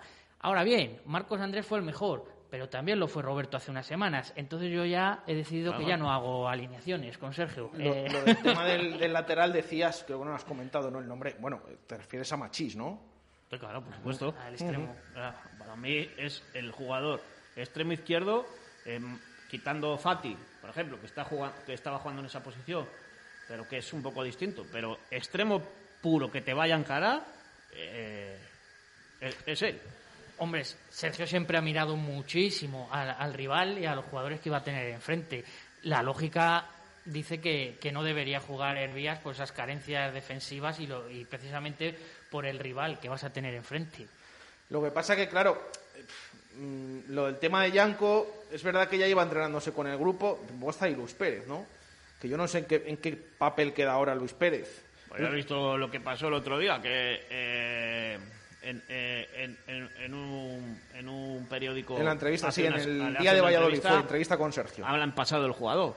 O sea, es que es una cosa que no he visto en mi vida. Bueno, y de hecho dice que, que como que llegó para ser, o que era el suplente o algo así, ¿no? El lateral Que suplente. todo cambió, dice algo así, como todo, su situación cambió en el momento. Que era un que- juego, lo que se entiende que, bueno, pues para la jornada 10 o 12 podía haber entrado de una manera tranquila, una que se fuera haciendo en la categoría. O sea, yo las declaraciones como que estoy hablando de un jugador del Promesas, ¿no? Que está entrenando con el primer equipo y le va a ir buscando momentos. Una ¿no? cosa que- Cosa claro. que Luis Pérez, me- me- aparte de que no está teniendo eh, actuaciones afortunadas, pero a mí es un jugador que yo el año pasado, los pocos partidos que le vi, a mí me gustó. Ahora, yo creo que es cuestión también de que tener paciencia. El otro día sale en los momentos eh, calientes del partido, quedando lo que queda. escucha, que es Sales que le han- frío, sales, le y cometes un error tremendo. Eh, Pero es que le han matado al chico. yo creo que matar. a- No, no, le han este matado chico como por ha ese venido. penalti. Tiene varios años, ¿no? De contrato. Sí, sí, sí, sí.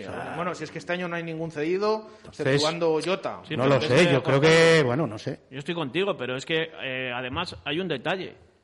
Que le han matado por hacer el penalti, ¿eh? le ponen a parir, cuando eh, tú tienes que salir eh, eh, en la segunda parte, cuando, como está el partido ya apretando el Atleti Bilbao, y, y ya con eh, una cosa que tienes que demostrar, ¿entiendes? Porque te han puesto por encima un jugador que no es ni siquiera lateral, que no ha jugado en su vida de lateral. Entonces, en tu opinión, es un error el cambio. ¿Cuál, perdón? En tu opinión, es un error el cambio. No, no, no, el cambio hay que hacerle porque tienes Ah, Arbías vale, con una vale. tarjeta y el cambio hay que hacerlo. Lo que no puedes hacer es lo que han hecho con él, con el chico. Bajo mi punto de vista. Pero ¿qué no pueden ¿Entiendes? hacer, Coco? Eh, Porque yo creo que hay que darle normalidad también a que si el jugador no está teniendo un buen rendimiento y eh, sale no- y lo hace Vale. mejor que él, pues Oye, habrá tú- que decirlo. ¿Qué- Pero mejor que él, eh, ¿qué es hacer? Y do- dos carrerinas ahí. Hombre, dos Oh, por favor. Ar- Hombre, pero hablábamos, pero, Yo pero, pero una... es, que, es que hay que. O sea, yo entiendo, yo entiendo, hablando- pero por no de- O sea, yo entiendo a José, yo entiendo a José en una cosa. No, pero yo, no me le- refiero- Juan Carlos, yo no le entiendo en Sí, decir, yo- en decir hablando de las 70, declaraciones- 70 minutos de Herbías a buen nivel, sale Luis Pérez, Bueno, 20, eh, hace un penalti, no, Habla- no podemos hablamos- decir pobre, no, pobre Luis Pérez. Hablamos de las declaraciones no, de, hablábamos de las declaraciones de Sergio. Otra cosa es que nosotros, evidentemente, digamos nuestra opinión y que Hervías estuvo mejor que Luis Pérez y Luis Pérez no ha estado Pero me- acertado. mejor- mejor hablamos de las declaraciones ¿En de que no hace Sergio un penalti? sobre sobre Luis Pérez. Pero bueno, es decir, estuvo desafortunado, muy desafortunado. Eso se puede decir alto y claro. Ahora, que Sergio puede hablar de este jugador de la manera que ha hablado, ese es el tema. Y ahí cada uno tendrá su opinión. Ya, pero es que Coco, da a entender, o sea, para ti Hervías no, no ha estado bien de, de lateral o tampoco ha destacado tanto. No, yo, o sea, eh, yo lo que quiero que me expliquéis es eh, ¿qué, veis, qué, qué veis vosotros en el superlateral? ¿Qué es? Porque aquí se está vendiendo una moto de que es un superlateral, de que sube. No, No sé se qué, está no. vendiendo esa No. moto. Que lo ha hecho yo creo- bien, yo creo bastante que. Ha cumplido, O sea, ha cumplido situación que para no que- ser supuesto. Que te, ha- que Y te ha una cubierto, que situación te ha cubierto un contexto en el que Luis Pérez no está bien y que Yanko estaba lesionado. Y Y, tres ha salido el chaval ¿eh? que en su vida había jugado de lateral derecho y lo ha hecho decentemente. Tres partidos Eso hay en, que. Valdebebas, Villarreal y el otro día contra el Athletic. Que también, que no es... A ver, Vale, entonces, eh, si lo ha hecho también, será titular en Granada. pues yo es que a día de hoy me espero que a lo mejor sí, ¿eh? Yo, yo es que no sé qué va a hacer con Yanko. Bueno, Yo diría que no por las el viernes en la rueda de prensa, pero... Claro, todo depende de Yanko, claro está, pero depende más de, yo creo, de las circunstancias que hablábamos. Sí, que pero es que en el, en el momento que tú, eh, lo pongas ahí, te van a ir ahí. Ya. El Atleti lo el otro Ya, día. pues eh, a, a eso voy, a eso ya, voy. ya de por sí juega encarado sobre la izquierda y, y le encaran desde el primer minuto. Y hace la tarjeta en el minuto 70 y la tenía que haber, o en el minuto X la tienes que cambiar y, y tenía que haber tenido tarjeta en el 30. Mira, partiendo, ¿Entiendes? que hablabas tú Entonces- de, de los sabios, no hay que ser un sabio para saber que la gestión del lateral derecho este año se ha hecho nefasta. Pues ahí vamos. Vale, por Yo eso no no hay estoy que hablando mal de ser un, Hervías. eso es, no hay que ser un, un sabio de esos que dices tú. Y luego hay que pensar Pero para mí se ha hecho nefasta por parte de todos. ¿eh? Sí, todos, todos. parte de todos. Ahí hay que preguntar al entrenador quién quería, al director deportivo quién ha podido Porque lo que, no es, no- lo que no es normal todo. es que Moyano juegue la primera Eso jornada de titular y después se vaya fuera. O sea, eso de, no- de- de normal tiene poco, ¿eh? Totalmente. Hay una, una- lo que dices, desde el entrenador, ¿quién quiero? ¿A quién puedo traer? ¿Quién se va a ir? ¿Quién se va a quedar? ¿A quién se lo he dicho? Es, nefasta. Y claro, y lo curioso que lo que dices tú, Coco, es que al final que acabe jugando Hervías. Pues claro, dices, esto es un cachondeo. Pero lo que queremos destacar es que en una situación muy complicada, a esta situación ya sabemos por qué hemos llegado, ¿vale? Pero en una situación complicada, el chaval ha cumplido. Yo creo que no debería por- eh, más eh, trayectoria porque porque no es su puesto y, y- y al final acabará sufriendo y más en un partido como el Granada. Pero No, oye, pero en todo, porque es lo que te estoy diciendo, ¿entiendes? El momento que tú eh, sepan los contrarios quién va a jugar ahí, van a cargar ahí. También es cierto Yo que, creo- yo creo que estuvo- no es el primer jugador que cambia de posición, pero claro, eso habría que haber una evolución, unos entrenamientos, unos todos de decir, oye, que vas a jugar aquí ya de de, hecho, es que no es tan. O sea, hecho, el un, jugar un partido, jugar un partido en esa posición, si no has jugado dos partidos, vale. Pero ser ya ahí, eh, tienes que tener unos mecanismos que tienes que coger que Claro. son muy difíciles Claro, de coger. Y, y no- ahora no podemos ver los entrenamientos, pero a lo mejor lleva desde que pasó esto en, en Valdebebas eh, Hervías en esa posición, no lo sabemos. Sí, ayer dijo que, que hasta ese día de Valdebebas, eh, que de hecho que se lo pidió Sergio, eh, específicamente ese mismo día, algo dijo así, y que hasta entonces ni había jugado ni entrenado en esa posición. Eh, se supone que, hombre, últimamente... eh, Ahora te sí. digo una cosa, es como todo, no será la primera vez en el fútbol. Mira a Rubén Peña, que estuvo en la cantera aquí en el Valladolid y tal, era extremo, en el Ávila jugaba de extremo, y, ha acabado en muchos casos, casos de lateral derecho también, que no digo que vaya a ser el ejemplo. Y respecto a Arbías, hombre, estuvo más que, para no ser supuesto, más que, más que decente. Ahora, que vaya a ser el delantero titular de, de- de la temporada, eh, diría muchas cosas. El lateral. El, el- el lateral de, de tal diría muchas cosas de, todo lo que de todo lo que ahora que el otro día evidentemente cargan cargan su zona. Evidentemente tampoco es el primer lateral derecho que le amonestan porque la tarjeta que hizo yo creo que la tenía que hacer. Pues ya está. Tampoco ay pero que a Nacho también le sacan tarjetas por esto a, a tal. Y luego se aguantó bien hasta el minuto hasta el minuto 70 no entonces bueno esperemos esperemos que, que a mí porque tengo ganas de ver a Yanko Si- a ver si si llega Eh, yo me encantaría que llegara porque los 20 minutos que dejó, que no hubo más, pues te dejó ese regusto y Le- ver, y defensivamente. jugadas, ¿eh? Lo que puede dar atrás. Bueno, yo vi llegar a línea de fondo lo que no Es había que- visto en una temporada entera. Por eso lo que decíais de la gestión del lateral, yo estoy de acuerdo porque, em, sobre todo en, en términos de que estamos hablando de los laterales derechos que tiene ahora el Real Valladolid. Yanco, que lo vimos el día del Alavés, también con problemas atrás, eh, ofensivo. Luis Pérez, que se supone que, bueno, era ese, como decía Sergio el otro día en esa entrevista, eh, suplente entre comillas, pero bueno, el que podía sustituir un poco a Antoñito, ¿no? Que es más de ataque que de defensa. Eh, y en la tercera opción es Servías, es decir, Sí, pero que que es que, que no, no, no hay ningún lateral jugar- que, que- el jugar que con lo- sea más eh, su fuerte lo defensivo, se supone, aunque Ahora, yo, hemos yo no, yo no descarto que Hervías sea un buen lateral derecho si se le da continuidad. ¿eh? O sea, yo no lo descarto. Eh, quizá, eh, ¿cuántos años tiene Hervías? O sea, igual llega. Pues 27, sí, por ahí, sí, igual, creo, le, 26, igual le llega un poco tarde, pero a mí me, a, mí de hecho Yo, me sorprendió ejemplo, cuando jugar- ayer dice yo nunca he jugado jamás de lateral Yo derecho. jugaría con él en una defensa de tres. De tres centrales. Sí, pero bueno, ya estamos hablando ya, de- con una de un defensa carrilero, ¿no? con, una defensa con una defensa de cuatro con una defensa de cuatro lo que estás haciendo es que el pivote eh, que juega eh, que es San Emeterio tenga que jugar de lateral derecho y de medio centro y al final eh, qué es lo que pasa que estás cargando una zona y en el momento que ya lo visteis el otro día en el, en el Atleti Bilbao, eh, tienes que replegar a full todo todo todo todo porque si no estás vendido en el en el en, en el repliegue defensivo abierto. Entonces tienes que replegarte entero. Ahora, vamos a jugar replegados a full. Perfecto. Hombre, yo también quiero destacar de Hervías que también es bonito que, que bienvenidos estos jugadores que quieran jugar de, de todo, ¿eh? Sí, sí, por supuesto. O sea, Yo luego hay al, algunos- chico, al chico, por Mira, supuesto, no le el pongo caso ningún de pero. En el Barcelona. Pensé que ibas a decir de Oscar Plano, que un día le cambiaron de banda y dijo que no le había hecho mucha gracia. Ah, bueno, pues y mira, le cambiaron de banda. le ¿eh? tenemos más de- le También tenemos fue más porque le preguntamos, bueno, es que estás, últimamente estás eh, más... eh, Como, como para haberle puesto de lateral. Ah, a mí dame, dame Que jugadores, dame Es que yo jugadores me- como él, como Claro, Hervías, dijo que le que pones de portero y te dice, de ole, posición". ole tú. Yo me acuerdo de, de esos jugadores de, de hace años que decían, yo aunque sea de portero, yo creo que esos ahora en el fútbol moderno ya no, ya no hay de que te digan eso. Yo ni portero no. Yo, yo viendo cómo se expresa Arbía, está en las ruedas de prensa y lo sincero que es, es que básicamente dio a entender eso ayer. Yo quiero estar en el Claro. césped. Me no- pidió no de lateral sin Chus problema. Del caso de, de Oscar Plano, perfectamente me lo, me lo creo y, y- y vamos. Pero yo el de Griezmann también. No, es que aquí, es que allá. No, chico, vamos a ver. Pues. eh, por lo Está menos claro. A mí demuestra. dame esos jugadores como él, ¿sabes? Yo creo que es un jugador mucho más aprovechable de lo que se está aprovechando arriba. Arriba. Es que yo, yo creo que incluso mejora su ataque porque cuando juega de extremo, em, a lo mejor ya en cuanto le conocen un poco los laterales y, y le cierran, Hombre, en como que no tiene- saca más jugadores. En cambio, desde atrás, con, con- con tiempo Claro, para eso- correr, eso para incorporarse. Por eso te digo que crea su- más peligro, incide su- más, su puede puesto- centrar. Su puesto específico eh, es un puesto de carrilero, con una defensa de tres.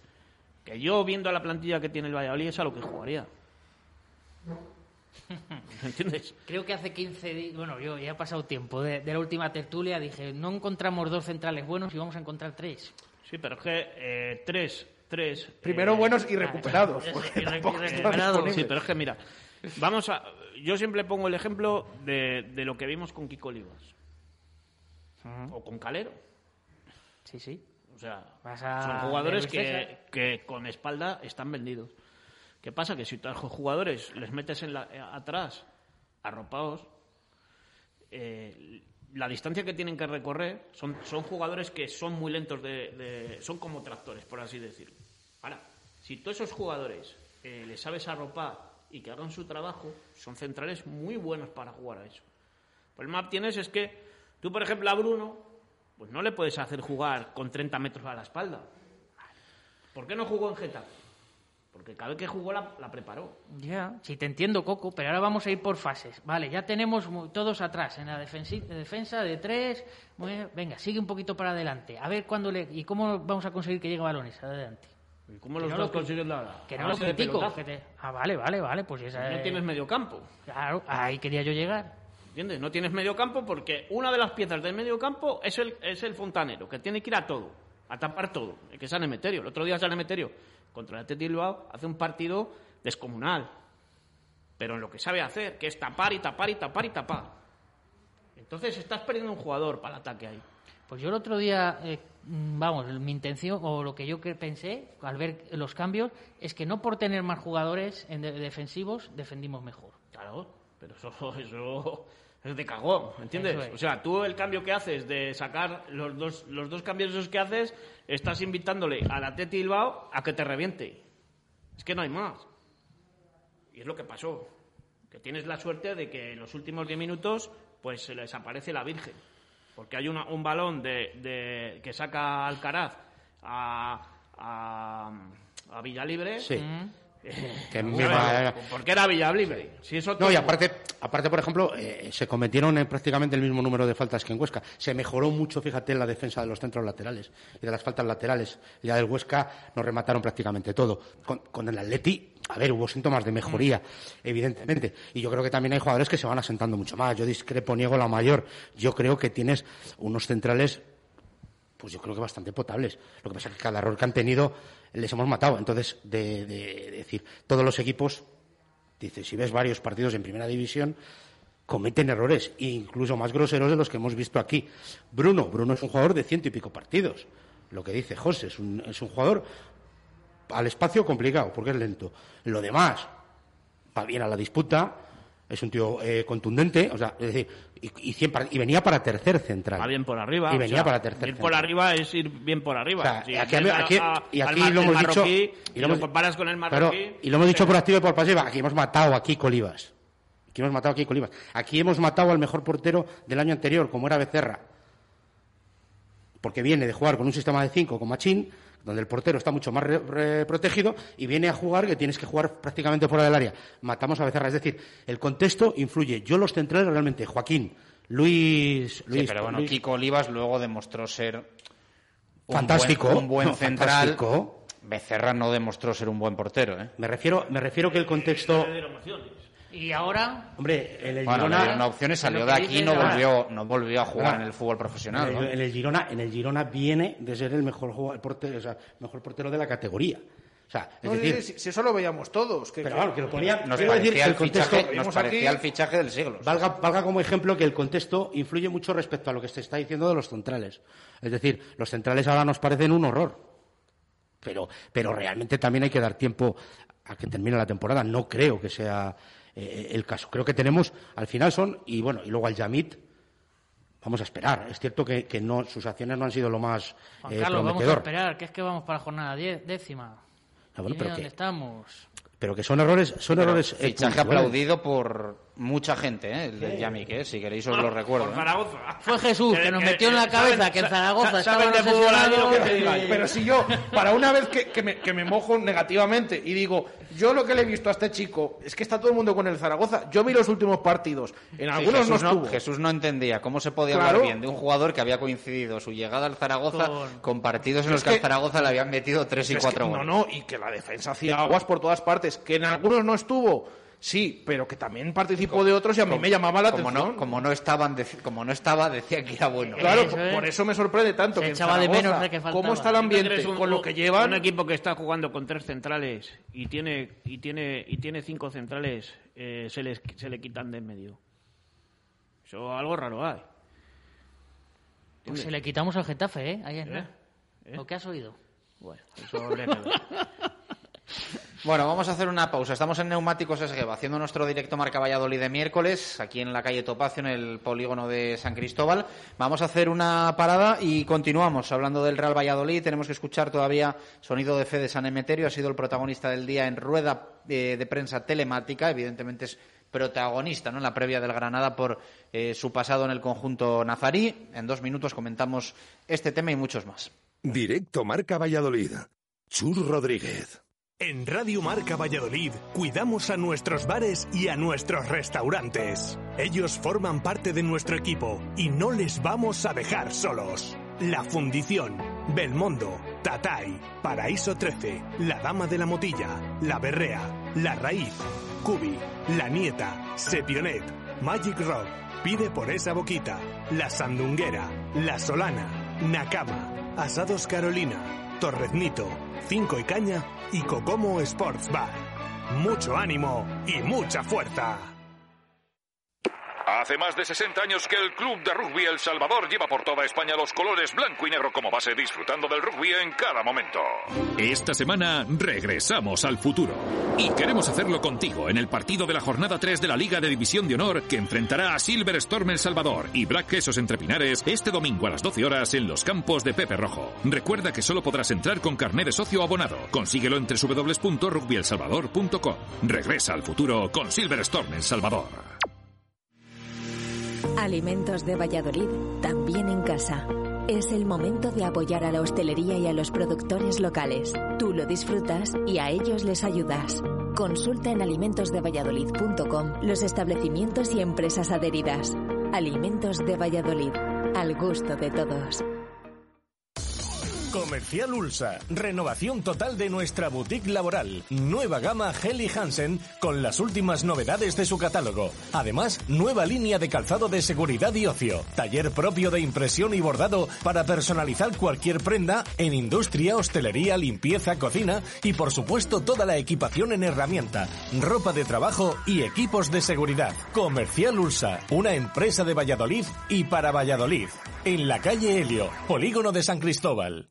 Llega a Valladolid solomercedes.com en Avenida Burgos 76. Especialistas en Mercedes de ocasión, ofertas de inauguración, precios rebajados y gastos de transferencia gratis. Financiación no obligatoria hasta 10 años sin entrada. Recogemos tu coche a cambio. Solomercedes.com en Avenida de Burgos 76. Si quieres un Mercedes de ocasión, ven a vernos. Solomercedes.com. Grupo Más Automoción. Iniciando ruta. Avanza recto y a 500 metros, en la rotonda, gira a la derecha. Ha llegado a su destino, oficina Caja Rural. Y que no se te pase, contrata ya tu seguro del automóvil de Caja Rural, con altas bonificaciones, asistencia en viajes desde kilómetro cero y las coberturas más completas. Además, llévate gratis tu tarjeta Visa Regalo con hasta 30 euros. Caja Rural de Zamora. Compartimos futuro. En Aspama Desinfecciones certificamos la eliminación del COVID-19 en todo tipo de instalaciones. Exige tu certificado, tu decisión, tu salud. aspama.com. En Bricomart hemos abierto las puertas para todos nuestros clientes y ahora más que nunca reforzamos nuestros compromisos incorporando el entorno seguro. Almacenes dotados de estrictos protocolos sanitarios asegurando el stock de almacén que necesitas para tus obras y reformas con la calidad profesional y a precios de almacén con el IVA incluido. Es momento de que construyamos juntos. Te esperamos. Bricomart. Del 17 al 21 de noviembre llega el aniversario de Pescaderías La Alondra. Un buen momento para conocer el mejor pescado y marisco de las más prestigiosas lonjas. Pescaderías La Alondra, en Parquesol, calle Amadeo Arias 7, en calle Estadio 3, en Don Sancho 3 y en el Mercado del Val en el puesto 36. Pescados y mariscos La Alondra. De la lonja a tu casa. Directo Marca Valladolid. Chur Rodríguez. 2 y 16 minutos de la tarde. Continuamos en Neumáticos eh, Esgueva haciendo nuestro directo Marca Valladolid de miércoles. Escuchaba esa cuña eh, de Pescados y Mariscos La Londra que están de aniversario. Aprovechad durante esta semana los eh, mejores pescados y mariscos de, Valladolid en Pescaderías La Londra con eh, muy buenos eh, precios durante esta semana. todo riquísimo. Con Chuchi, con Coco, con Juan Carlos Alonso, con Jesús Pérez de Baraja desde Neumáticos Esgueva analizando la actualidad del Real Valladolid. Eh, pilla ya un poquito lejos, pero yo creo que es un tema que va a dar bastante que hablar durante las próximas semanas eh, con Sergio, sin Sergio. Cuando llegue la Copa del Rey, eh, la portería, damos por hecho que va a seguir Masip frente al Granada, a no ser que Sergio eh, nos, nos, sorprenda a todos. Declaraciones de Roberto Jiménez, ¿cómo, cómo sonaron? ¿Qué os parecieron? Pues lo leía por ahí y lo escuchaba estuvo en su posición con elegancia, porque las hizo con elegancia, pero diciendo, contando lo que nosotros pensamos que, que también ha sido lo, lo, que ha ocurrido y yo, en mi opinión, lo que ha sido una, una, injusticia. Dices que va a dar mucho de qué hablar. Bueno, yo creo que, que Sergio cerró el debate ya directamente. Se ha demostrado a, a quién quiere, a quién va a poner y, nada, le veremos, que os escuchaba la, la entrevista que hicisteis eh, hace dos días al presidente del, ¿cómo se ya no me acuerdo, el equipo Navarro. Cantolagua. Cantolagua, que lo quiero decir bien porque si no se, se, enfadaba. Y yo creo que va a quedar para, para, para la Copa del Rey y, y, es una pena, porque es lo que, lo que decía yo antes, digo, si aquí se ha demostrado que, que hay jugadores que lo estaban haciendo bien y, y no juegan porque Sergio ya tiene su bloque, pues, pues Yo siempre ha- digo ha, lo ha quedado mismo, ¿eh? cerrado. Son futbolistas profesionales, son unos privilegiados, eh, pero, que- pero, pero el contexto para Roberto, o sea, eh, a poco que a poco que la cosa vaya más o menos normal, o sea, es que él va a ir a jugar al campo del Cantolago allí de titular. Cuidado, eh, con todo Yo- lo que ha pasado, ir Fue- ahí a Fue una decisión que... que ir ahí al Sergio. municipal de Cantolago ahí a, a- a- a jugar después de todo lo que ha pasado. Yo, yo es una decisión, la de la suplencia de Roberto, que no entiendo, porque Roberto estaba, estaba siendo el mejor. Con diferencia en ese sentido, que, y es malo que el portero sea, sea el mejor. Yo no lo hubiera quitado. Ahora bien, las declaraciones no ayudan en nada al equipo. Estén hechas con educación, con respeto, evidentemente, faltaría más, pero es un momento Pues que yo creo, Juan la Carlos, que- declaración que, que ahí no- sale la- eh, el no profesional, el, el jugador y como persona y tiene que salir y lo tiene que decir. que me parece bien, pero te digo ¿Qué- que- qué va- Pero lo que tampoco podemos, digo- no sé si es tu caso, ¿eh, Juan Carlos, pero que lo, lo que no podemos suma. pretender es aplaudir a Pablo Hervías porque sale y dice, Dice, las cuatro cosas que es. piensa y como nos, nos hacen gracia las aplaudimos y Roberto sale, dice lo que piensa o dice la mitad de lo que piensa y como no nos hace gracia decimos que no debe decir yo digo, yo digo que tenía que jugar Roberto. Para mí es mejor portero Roberto que Masip. No entiendo el cambio para partido de Villarreal de Roberto por Masip. Por ningún lado lo entiendo. Como el de Tony. No lo entiendo. Porque estaba siendo de lo mejor. Dicho esto, los jugadores en tema de alineación, yo siempre me quedaré con el jugador de que igual que cuando no pido explicaciones, cuando no me pone, cuando me pone, perdón, no las pido cuando, cuando no me pone. ¿Ha ayudado, va a sumar en algo estas declaraciones? ¿Que las ha hecho con educación? Por supuesto. ¿Las ha hecho con respeto? Tío que lleva, es un profesional como la Copa Pino, Roberto. Yo no voy a eso. Ahora, voy a que digo. que pero también te voy a no decir ayuda, cosa, está. que eso a lo mejor ¿Suma algo esas y declaraciones? y con argumentos, creo que- no a la que- subjetividad. Yo creo ¿eh? que yo creo que yo creo que a él cambio ya le explicó el a él en una defensa de su orgullo Juan Carlos sí le suma. O sea, él a nivel individual, pero, pero eh, a, nivel, a nivel- a nivel- Ahora, que no lo de. También te digo, ¿eh? Entiendo, porque lo de Sergio no lo entiendo bajo ningún Juan, concepto. pero el cambio ya lo explicó el entrenador. Pero no lo entiendo. Vale, no lo entiende. Puede, puede explicar lo que quiera, pero no lo entiendo. Sí, pero bueno, pero ya te lo explico yo. Eh, o sea, es como cuando él cambia de jersey porque ganó tres veces. Es así. Es una cuestión de, supervi- de, de superstición. Pues ahí sí que estamos. Bueno, eso él no lo ha dicho, ¿eh? bueno, Eso él es no que lo ha dicho, ¿eh? yo- Yo creo que es, yo te lo digo yo. Yo creo que superstición como tal Porque mira, había, había una cosa que sí que me gustó en un principio que dijo, es verdad que Masip no se había caído eh, por, por, por méritos deportivos, aunque tuvo aquel error. Tuvo el hombre el COVID, ¿no? Vale, sí, es verdad. Juan Carlos, pero no lo puso en cuanto Correcto, pudo. pues eso es Claro. lo que te quiero decir. Ahí es donde yo quiero Y otra, Juan Carlos, Que ¿tú me hubiera valido si dice, oye, y digo yo, oye, pues Masip lleva trabajando con él dos años, vuelve de, de esta maldita enfermedad y dice, oye, le voy, a, le, eh, le voy a poner ya, pero no le pone. No le pone. ¿Cuántas jornadas tuvo que esperar? ¿Tú te imaginas, Por Juan eso no entiendo la decisión de. Weissman metiendo dos goles, otros dos perillos, otro de penalti, bueno, bueno, bueno, y de repente llega una sin jornada y le quita y mete a Guardiola. ¿Pero por qué? Le ha quitado. No, no, no, vayas a, a- a Son, no vayas a Son, vete a Tony. Vale. Tony asistencia, siendo el mejor, provocando penaltis, dando asistencia. Ahora, no sumaba. Chus decía, me acuerdo mucho, eh, en aquella época, el Valladolid de Tony, ¿no? Que decías tú, eh, el Valladolid de Tony no gana a lo mejor, ¿no? Eh, eh, tal. Entraríamos en el terreno de la superstición, pero vamos a ver, no ha ganado por Tony. o sea, que- A ver, yo Aunque yo entendía, yo entendía tu pregunta yo en lo su que momento a él. es que a mí me preocupaba que eh, esta temporada los mejores partidos de Tony Villa coincidían con eh, malos resultados y a mí eso pues mm, me hacía poca gracia, digamos, porque a mí Tony es un jugador que me gusta mucho, pero eh, había esa coincidencia y yo creo que realmente había una explicación futbolística en la que Tony evidentemente no tiene nada que ver, casi que todo lo contrario, ¿no? Positivamente, Ah, pero, yo creo- creo pero que- era una cuestión de que cuando Tony encontraba su partido, todos los que estaban a su alrededor, pues, Pues, no. pues Chus, yo que a veces manejo los datos y tal, era yo creo de la pasada temporada, pero ya bien adentrada. Había unos datos que eran tremendos que el Valladolid ganaba con Moyano. Sí, bueno, Sí, o que no perdía, sí, sí, Se leía Yo- mucho. que no perdía, Yo en el, eso tema, es lo que en el ganaba, tema de no Tony perdía. Villa solo voy a decir que debería estar penado con cárcel, no sacar a ese futbolista de titular. Bueno, hombre, Eh, con, cárcel, estando con cárcel a lo mejor... Sí, bueno. Eh, ¿Me entendéis? ¿No? O sea. y, y en el portero es igual. ¿En el portero? El portero lo mismo. ¿Me entiendes? Porque Masip es muy buen portero, demuestra que es muy buen portero en determinadas situaciones. El otro día pero- hizo buen partido, ¿eh? Sí, bueno, eh, te lo estoy diciendo. Sí, Yo creo si que Masip eh, en lo suyo es Roberto muy bueno. mucho más completo que Mira, yo, yo aquí, aquí hay una cosa.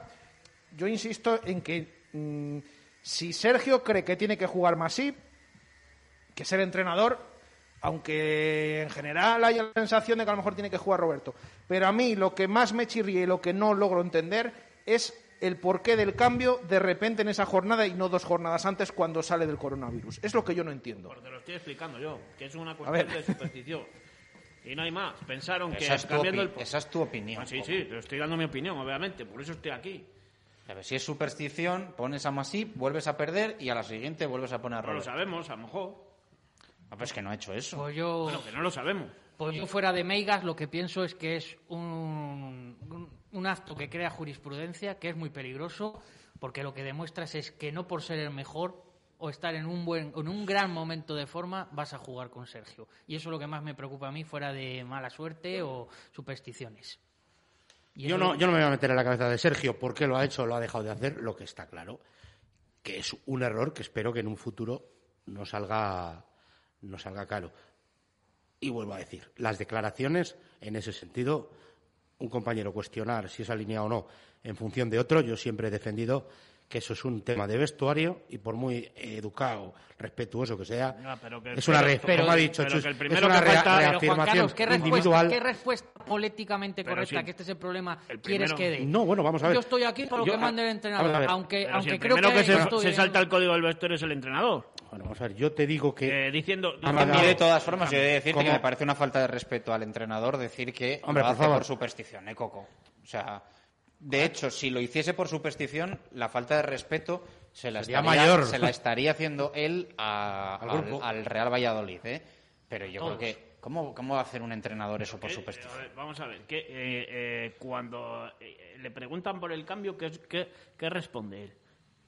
Estábamos encajando que muchos estaba goles. buscando un cambio de, De de dinámica. dinámica. y De dinámica porque estábamos encajando muchos goles. Cambio de dinámica, ¿qué, qué significa? Pues a lo mejor, vamos a ver, a lo mejor más así para Sergio, ya me vas a hacer meterme en la cabeza de Sergio. Ordena mejor a la defensa, coloca mejor a la defensa. En las faltas, por ejemplo, a balón ¿Y- parado, a balón- pero perdona un momento, a balón parado con el Huesca nos remataron Ay, mucho. ¿y por a qué lo no mejor juega- Sergio, Sergio puede decir, Pero, ¿y por oye, qué no juega los otros dos partidos anteriores? Si es, creo- si es una cosa que a mí me cuesta entenderlo, que no lo pero que entiendo. estamos especulando sobre que Sergio... Yo te puedo decir, no, te lo voy a decir. Yo te puedo decir que para Sergio, lo que a mí me llega es que la perfección que vimos de Roberto Jiménez en, en algunos partidos no fue tal perfección. No fue tal perfección. O sea que hay ahí, evidentemente. Pues yo lo que una- apunto es que eran partidos, era un partido vital y él quería, por decirlo, vamos a utilizar esta frase, morir con los suyos. Esa es la mi explicación. Y dice, y si me voy de aquí, me voy con los míos y pierdo con los, con los que Eso, es lo que, eso es lo que yo también creo, pero que vuelvo a decir que mm, sí, era un partido, el último partido, pero que, que yo eso no lo, no lo discuto. Si el entrenador mm, cree oportuno que tiene que hacer eso, vale, pero que lo que no se sostiene es, aparte de las explicaciones que, que- que ofrece, es lo de que por qué lo hace de repente en ese partido y, y no dos jornadas antes, que si lo haces dos jornadas antes, porque viene Sería, hasta- coronavirus sería tal, entendible, Jesús, dos jornadas antes. mucho más, mucho más. incluso hasta aplaudible. Mira, viene, Mucho viene, más. viene encima, en las circunstancias que estamos, viene porque ha tenido, ha caído con, con esta enfermedad, vuelve, venga, porque tú te quité, porque, perfecto. Pero una vez ya dejas pasar y Roberto es el mejor con unas paradas que muchas van a salir en las mejores paradas del año, ¿eh? es decir, no lo puedes entender. Luego, a nivel ya más específico de, de mapas de calor del portero, de dónde se coloca, de- bueno, pues a lo mejor ahí, chico, yo qué sé, pues ha visto que no coloca eh, al central en su sitio, no vocea, la defensa no le hace caso, no está compenetrada con la defensa. Será algo de eso, pero que no lo vemos. Yo, yo desde fuera no lo veo. Nosotros vemos los, los disparos que se han hecho, las intervenciones Lo que que podemos ha ver. realizado. Lo que podemos ver. No sé, yo, es que es algo que. Y sobre todo también esa explicación, ¿no? Que mm, de aquella manera de cambiarla, intentar cambiar la dinámica, si tampoco pasa nada, vale, que seguramente se lo hubiera criticado eh, al entrenador igual, pero si llega y dice, mira, yo me siento más cómodo con estos jugadores, llevan conmigo más tiempo, eh, lo que has dicho tú, creo que, bueno, es un partido importante o han llegado a este punto que, que yo creo que deben jugar estos, y ya está. Vamos, que lo si dices, el fútbol es cambiar está. de dinámica, tendrían que haber hecho Aunque no se caso, esté de al- acuerdo. caso al fútbol y haber cambiado la dinámica y haberle cesado. y poner a otro, pues así se cambiaba la dinámica. Pero eso ya es más del club, ¿no? Sí, consiste en eso, en dinámica. Que esa es otra, el futuro de Sergio, ya con lo de la victoria ante el Atleti, pues ha quedado ahí en el aire, pero... Partido no- a partido. No, no sé qué Bueno. pensáis en un futuro, si ya le veis con más crédito y para varias semanas o... Si fuera partido a partido, a no, Juan. Carlos, porque al primero que perdíamos está. Yo creo que esto, yo lo que pienso, se va a dividir en bloques. eh, vamos a poderlo dividirlo en cinco partidos. Vamos a hacer alguno, vamos a arrancar algo en alguno, nos va a crear ilusión. Luego va a haber otro golpe de. Ganas en el- en el- con eso ganamos en, tra- en cada agua este. Eh, bu- vaya. Canto al agua. Canto al agua. Bueno, también. es- Vamos a, es- vamos, luego nos molesta cuando No, es que nosotros no- allí- Luego, luego dice que no Luego sabemos sí. quién es el A mí- entrenador del Celta. Y mí dice es el bueno, todo. sangués. El Chacho. ¿No? ¿Cómo le llaman? Chacho? Coudet, ya, me lo aprendido. entrenador, cuidado, eh. Chacho. No, la verdad que ha caído bien. en- Ha llegado con ganas a Vigo y eh, se está diciendo que, bueno, que parecía de otra manera cuando fue jugador allí, aunque estuvo poquito tiempo. Veremos qué es el Celta a partir de ahora. Pero bueno, aquí lo del futuro de Sergio es lo que os decía, que, claro, nos ha hablado mucho estas dos semanas, pero ahora sí hay mal resultado en Granada otra vez o... Esto es lo que hablábamos, lo va a marcar, claro está como siempre, no, no somos adivinos, los resultados. 5, 6 ¿Cómo de va a marcar los resultados? si Hombre, ha hecho, si ha hecho, que por si qué, ha hecho Coco, tres por- puntos de 20. Coño, de- Ya, Pues pero, porque pero todavía. si ahora, ahora no lo ha marcado... va- Van a morir con él y ya está. O sea, ¿tú Bueno, crees que aguanta toda la eh, temporada? 10 ¿eh? derrotas seguidas y, y seguimos con él. Sí. ¿Y qué más te da? Es que hay que preguntarse si hubiera habido un resultado, eh, mal resultado el contra el fútbol- Atleti si se hubiera cesado, Mira, que yo no estoy, eh, no tengo tan cuando- claro, ¿eh? Cuando cambias de entrenador, cuando cambias de entrenador, una tienes que buscar un resultado inmediato. Entonces, o, o cambias ese resultado porque estás muy cerca del objetivo y te quedan muy pocas cosas de hacer, como pasó cuando le cambiaron a él y le quedaban ocho partidos y cambió la dinámica rápida, o ya no merece la pena hacerlo. ¿Me entiendes?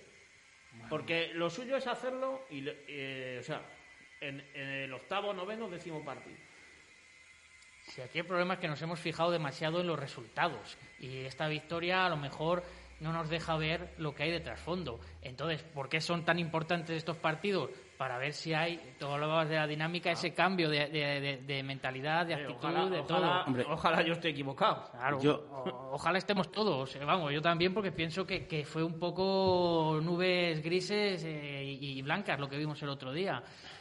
Y, y a Hombre, ver, yo, por- por yo- eso yo es sí me gustaría, importante. que va a ser imposible, porque esto, esto, esto es fútbol y funciona así, que no, no estuviéramos todas las semanas con un juicio de si va a ser esta o la contraria, aunque ya te digo que es imposible, eh, porque esto es fútbol.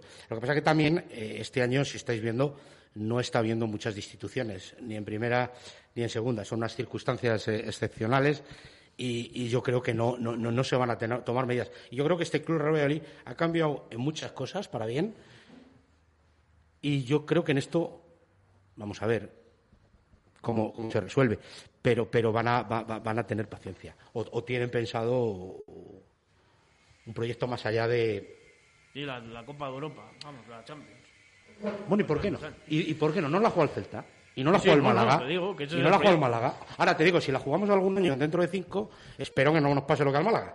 Y el Granada está No, jugando la vamos Europa League en el primer año que ha subido, después que Pero es que, nuestro. ¿Por qué no? ¿Por si qué salimos- no? así salimos primero del descenso y luego... Pero bueno, pero quiero decir, no, pero es que lo dice, lo, lo ha dicho la categoría lo ha la dicho Coco en tono peyorativo. En va a ser años- muy complicado, En ¿eh? cinco años, yo te digo, este año tenemos un papelón de, de salvar lo que ha empezado muy mal. Pero bueno, yo creo también que hay más mimbres, vamos a ser claros. Y yo creo que vamos a salir de ahí. Pero bueno, vamos a soñar dentro de cinco años. Pues ya veremos. ¿A quién metes ahí? ¿A dónde? Hombre, estamos nosotros, porque hay que meter a uno. Ya, ya caerá. Bueno, ya hay caerá. varios. Yo he visto, yo he visto equipos, he visto equipos que, que- que- que les cuesta hacer una ocasión horrores. Están defendiéndose con lo que pueden. Eh, el otro día he visto al Elche, que tiene 10 puntos. El Elche, el Elche el otro día le han tirado 17 veces a la puerta. El, el- el- 11 eh, tiene, ¿no? ¿eh? O sea, le han tirado un montón. Y, y aguantado, aguantado y perdió al final, creo que, que solo 1-0.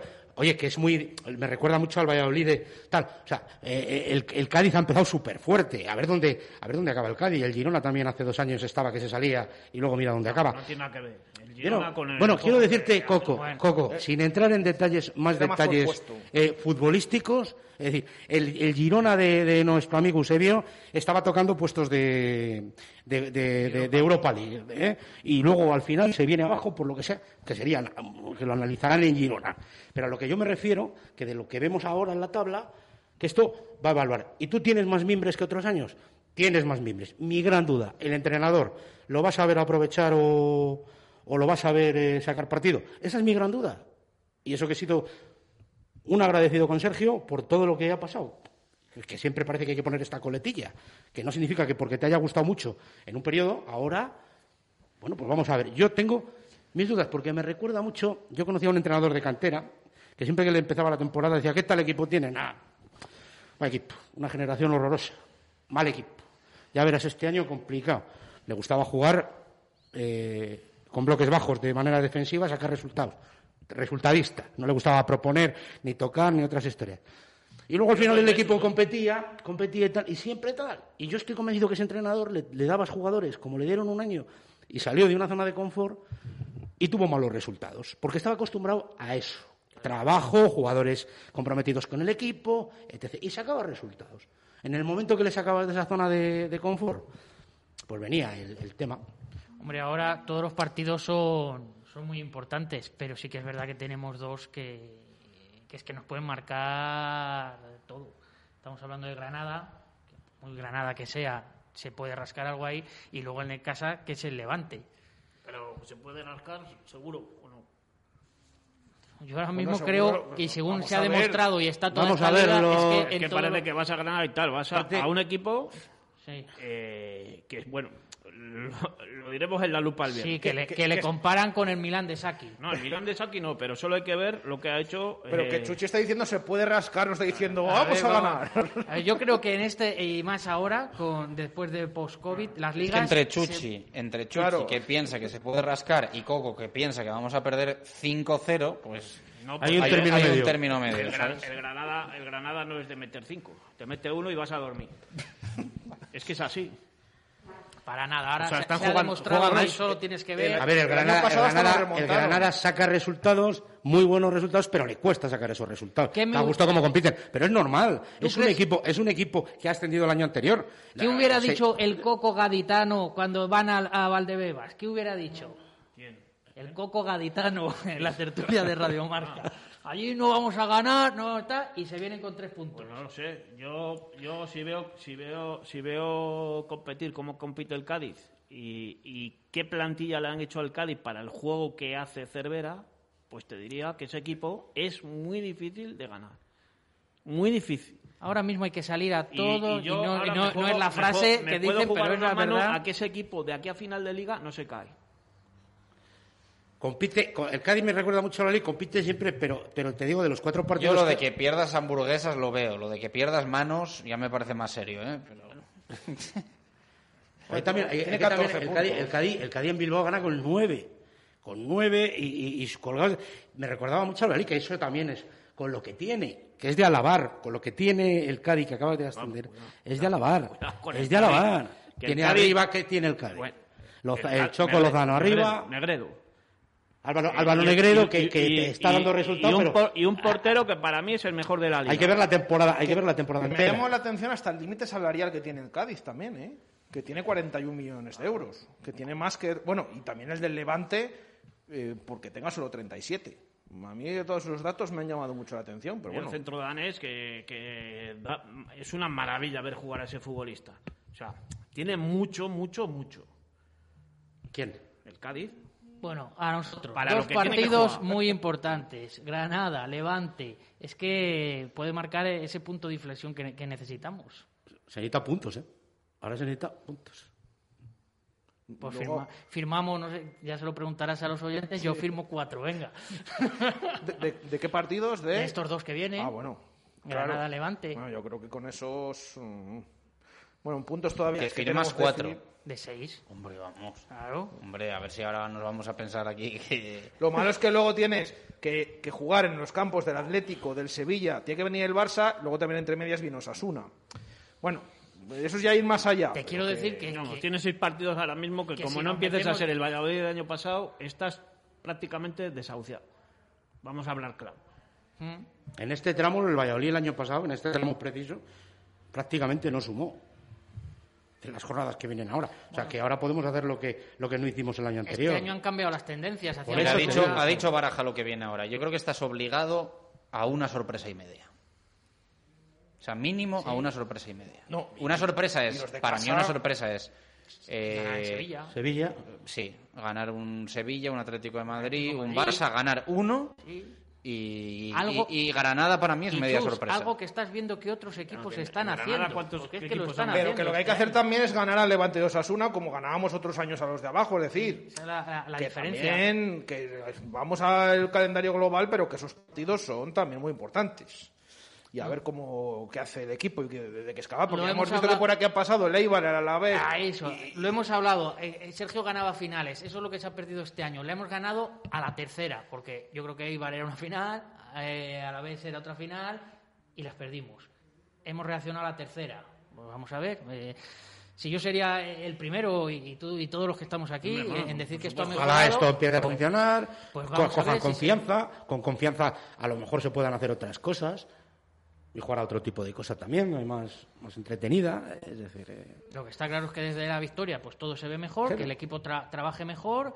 A ver eh, la alineación, que tengo muchas ganas de verla con esto de los internacionales, porque siempre hemos visto que Sergio le costaba mucho entrar.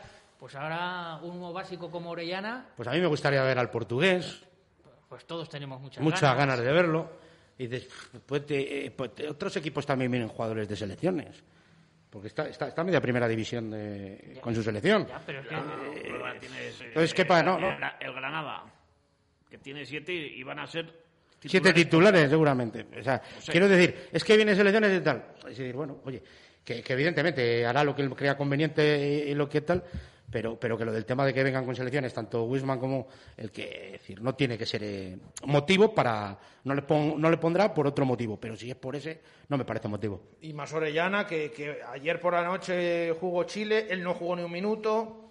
Hombre, eh, dentro de lo que cabe, si es que tienes algún problema con el que te lleguen tarde, como puede ser Weissman Jota, que a lo mejor hasta el viernes no están aquí, Pues si algo ha demostrado Sergio, en la portería ha demostrado que eso, como se solía decir, innegociable, ya el portero.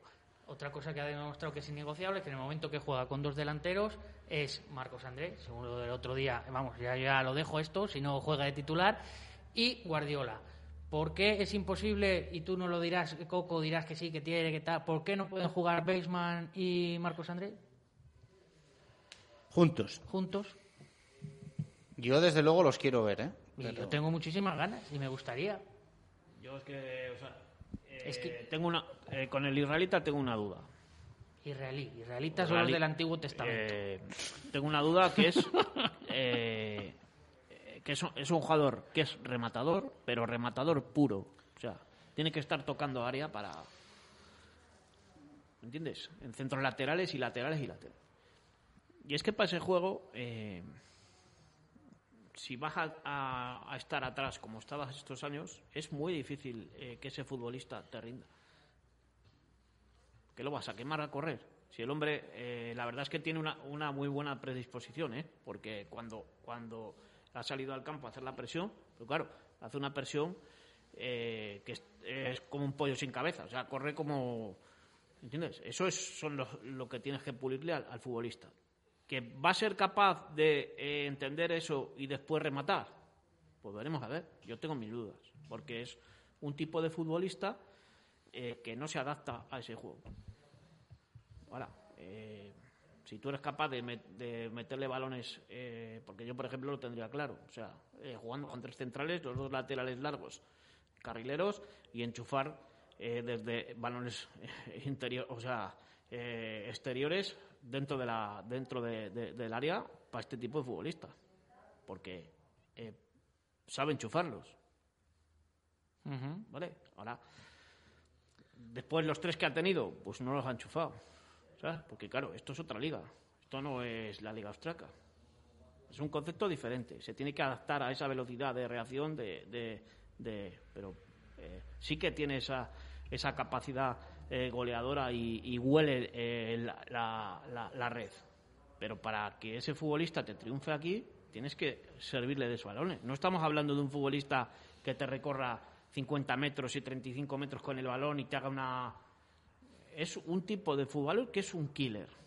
O sea, por ejemplo, para que me entendáis, no es un Javi Guerra, que era capaz de jugar eh, muy por fuera, pero sí es un Javi Guerra eh, que en el momento que le llegaba la pelota la mete.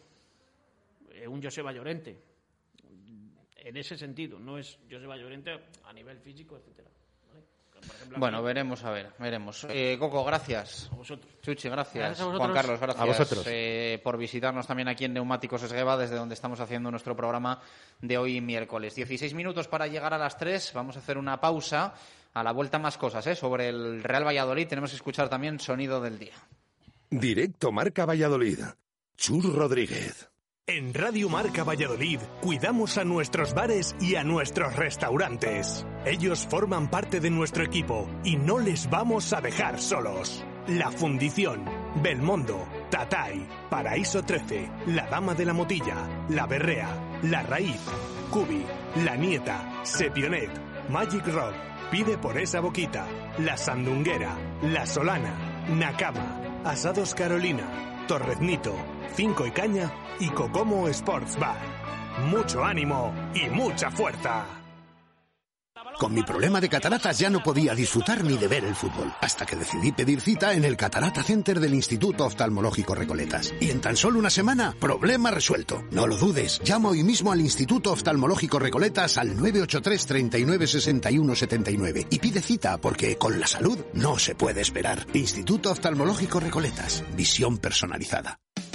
Prepara tu vehículo para el otoño y el invierno con Goodyear. En Neumáticos Esgueva te llevarás hasta 80 euros en combustible por la compra de tus neumáticos cuatro estaciones e invierno.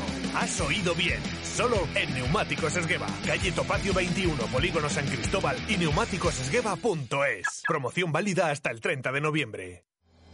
Ecovidrio y los oyentes de Radio Marca Valladolid eligen cada jornada a los mejores jugadores del Real Valladolid. Entra en nuestras redes sociales al finalizar los partidos. Reparte 3-2 y un punto entre los que para ti han sido los más destacados y gana un mini glue Ecovidrio para reciclar en casa. Ecovidrio, el vidrio al verde. Llega a Valladolid solomercedes.com en Avenida Burgos 76. Especialistas en Mercedes de ocasión, ofertas de inauguración, precios rebajados y gastos de transferencia gratis. Financiación no obligatoria hasta 10 años sin entrada. Recogemos tu coche a cambio. Solomercedes.com en Avenida de Burgos 76. Si quieres un Mercedes de ocasión, ven a vernos. Solomercedes.com. Grupo Más Automoción. Honor. A los sanitarios, a los trabajadores esenciales, a los nuestros, a los mayores y a los pequeños. Brac Quesos Entre Pinares 2020-2021. El equipo de todos. Más información en brackrugby.com. Colaboran Caja Rural de Zamora, Estrella Galicia 00 y Bermú Golfo. Directo Marca Valladolid. Chur Rodríguez. Segundos para llegar a las 2 y 47 minutos eh, de la tarde. Eh, continuamos en Neumáticos Esgueva, tramo final ya de este directo Marca Valladolid de miércoles. Hoy el sonido del día eh, ha sido el de Fede San Emeterio, Jesús Pérez Baraja, que regresa a Granada el próximo domingo, donde vivió una, una grandísima temporada, ¿verdad? Sí, hace dos temporadas, ascenso a Primera División, siendo fijo para el entrenador nazarí, para Diego Martínez, y bueno, pues regresa. Es verdad que eh, va a ser muy diferente porque no hay público, no va a haber público en los Cármenes, pero desde luego que es un partido especial eh, también para Fede San Emeterio, que ya ha estado más tiempo en el Pucera con esta temporada y poquito que llevamos que en esa campaña que pasó en el Granada con ese ascenso a Primera División. Eh, ¿Titular el domingo le ves? Uf, Es que depende, porque eh, yo creo que la semana anterior todos teníamos claro, eh, o las explicaciones también que, que dio Sergio González, eh, básicamente Fede San Emeterio volvió al 11 porque jugó Pablo Orbías en la derecha, eh, para que le hiciera esas coberturas, para que le ayudara en defensa. Ahora depende un poquito de eso. Eh, a día de hoy puedo pensar que a lo mejor puede repetir Hervías, posiblemente. Entonces, si repite, yo veo que Fede San Emeterio puede volver a formar en ese centro del campo, sobre todo también por lo que hablábamos la semana pasada con Alcaraz, que parece que esa pareja eh, hace mejor Alcaraz o, o se le ven mejores minutos, más libre, más suelto, incluso llegando al área. Así que, en teoría, a día de hoy me mojo, yo te diría que sí, pero ya veremos durante la semana. Ha dicho esto, San Emeterio, le escuchamos. El equipo está anímicamente muy bien. eh, yo creo que esos tres puntos nos dieron un poco de, de respiro, ¿no? Porque, bueno, al final eh, eran tres puntos que necesitábamos por cómo habíamos empezado, más por resultados que, que por juego, que yo creo que estaba siendo bueno. Y, bueno, nos ha venido bien este parón, pues para, para sobre todo el partido, ese, como ha sido el partido antes del parón, pues para afrontarlo con mucha más energía, eh, desconectando, pero ya para venir con, con más ganas para, para coger al Granada y pues intentar, intentar ganar. Yo creo que un poco seguir la línea general eh, que, que estuvimos contra el Atleti y que venimos haciendo, eh, meter mucha intensidad porque sabemos que es un equipo muy intenso, sobre todo en su campo, eh, igualarlos y, nada, salir desde el minuto uno eh, convencidos de que, de que podemos sacar los tres puntos, que, que con esa idea vamos y, y eso, será un, un partido muy complicado, pues como, todo, como son todos en primera y como son todos los partidos del Granada, que suelen ser muy igualados y, y intentando igualar o superar su intensidad, pues intentar ganarlos. Bueno, al final eh, el Granada es un equipo que se caracteriza por su intensidad. Eh, yo creo que aunque hayan estado en cuarentena, habrán hecho sus deberes cada uno en su casa. Seguro que, que han podido disponer de medios para ello. Y, y nada, nosotros nos esperamos eh, la mejor versión del Granada. Porque, porque, como te digo, pues eso, habrán estado entrenando. eh, tienen una semana ya desde que se han recuperado todos para, para afrontar ese partido. Y, y esperamos, pues eso, al mejor Granada. Que, que venga contra nosotros y, y nosotros pues intentar eh, ganarles. Bueno, al final eh, dentro del mundo del fútbol es el pan de cada día, ¿no? Eh, unos entran, otros salen. Eh, las primeras jornadas, como tú dices, fui titular, pero bueno, eh, al final nosotros nos guiamos por resultados, pues intentó cambiar las cosas. El otro día, pues por suerte llegó la victoria y bueno, eh, este equipo demuestra eh, entrenando cada día que, que todos somos importantes, que entre quien entre, pues lo va a hacer lo mejor posible y, pues los 11 que entren contra el Granada seguro que van a salir eh, a muerte, pues para seguir jugando porque es lo que queremos todos.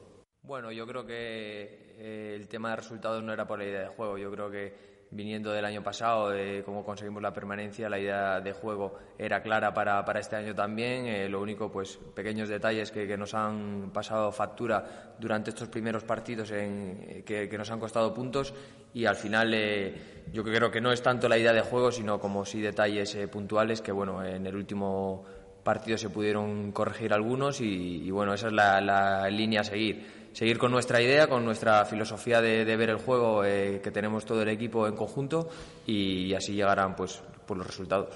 Bueno, yo creo que en general todos los partidos nosotros salimos eh, a por el equipo rival. Eh, más eh, puede ser eh, en línea más defensiva, más replegada o más sacando la línea hacia adelante, pero bueno, en general la intensidad tiene que ser, pues eso, cada duelo individual, intentar ser ganadores, eh, meterle mucha intensidad y, así es como lo plantearemos. Eh, ya luego, pues si, adelantamos un poco más las líneas, si están un poco más atrás, eso ya se verá en la previa del partido, durante el partido, pero, pero lo que es el, la filosofía en sí de, de intensidad, de apretar, eso no va a faltar. Sí, bueno, el Granada pues eh, ha demostrado pues el año pasado y el inicio de esta, tanto en Europa League como, como en Liga, que son un equipo muy fuerte, muy rocoso, muy, muy competitivo sobre todo. Y bueno, sí que me lo esperaba porque al final pues venía de, estar con ellos un año entero, sabía cómo era la filosofía en general de, de todo el equipo, del entrenador, de los compañeros que seguían, de los que han venido yo creo que se han acoplado bien al equipo y, y estuvo en línea ascendente el año pasado. Este año pues parece que sigue con, con, la buena dinámica y la verdad que va a ser un partido muy complicado. Yo me espero es un partido eh, con un equipo muy rocoso como son ellos, con nosotros eh, también intentando ser fuertes, sobre todo eh, el bloque en general y va a ser un partido muy disputado que intentaremos ganar nosotros. Sí, bueno, al final el partido pues resultó que conseguimos los tres puntos, pero lo, lo que yo creo que destacó de ese partido fue la fuerza del bloque. Eh, como te digo, no, como he dicho antes, eh, al final cada, cada, jugador quiere jugar los máximos minutos posibles, pero bueno, yo no sé, no estoy en la mente del, del, entrenador para decidir quién juega o no el fin de semana. Sí que es verdad que pues, si entra uno por otro, eh, yo creo que, que, lo que sigue teniendo que, tener esa fuerza va, va a ser el, el bloque que, que, formen los 11 jugadores que, estén y como te digo, pues si cambia uno u otro yo creo que, eso permanecerá porque al final es la clave que, nos ha llevado al éxito el año pasado y que nos tiene que llevar al éxito este año. Las palabras hoy de Fede San Emeterio en esa rueda de prensa telemática, protagonista del Real Valladolid, sonido que agradecemos como siempre eh, que organice el club. Eh, Sergio habla el viernes. El viernes, ¿no? Viernes, 48 horas antes del partido. Vamos a ver la siguiente semana, porque sí que el partido es el viernes. Quizás la siguiente semana eh, sí que se adelante al miércoles, cumpliendo esas 48 horas pero esta semana sí, esta semana es ese viernes, después del entrenamiento, que bueno, veremos qué, dice el técnico, porque es verdad que hace tiempo, después, desde después de la victoria contra el Athletic, que han pasado varios temas y no hemos vuelto a poder hablar con él, evidentemente porque ha habido parón, así que aprovecharemos esa previa pues para eh, preguntarle determinados asuntos de la actualidad del Real Valladolid y sobre todo orientados a ese partido del domingo en Granada. Eh, brevemente, eh, para los que se han incorporado, recordamos, ha vuelto con el grupo Javi Sánchez, lo cual es una muy buena noticia. Gana un central, una opción Sergio González. Es la buena noticia del entrenamiento de esta mañana. Les decíamos esos jugadores tocados. Marcos André en las últimas horas también ha vuelto a entrenarse con el resto de la plantilla, pero sobre todo Javi Sánchez, que es el que tenía más problemas, que estaba en duda. Ya les dijimos en su día que se esperaba que, que llegara esta semana. Vamos a ver ahora, a partir de ahora, pero esa buena noticia de que se ha vuelto a entrenar con el grupo. Faltan ahora eh, bueno, la baja segura de Kiko Olivas y luego también el tema de Raúl García Carnero, que de momento sigue trabajando al margen. Seis minutos para llegar a las tres. Eh, vamos con nuestra sección Alimentos de Valladolid. Alimentos de Valladolid, también en casa.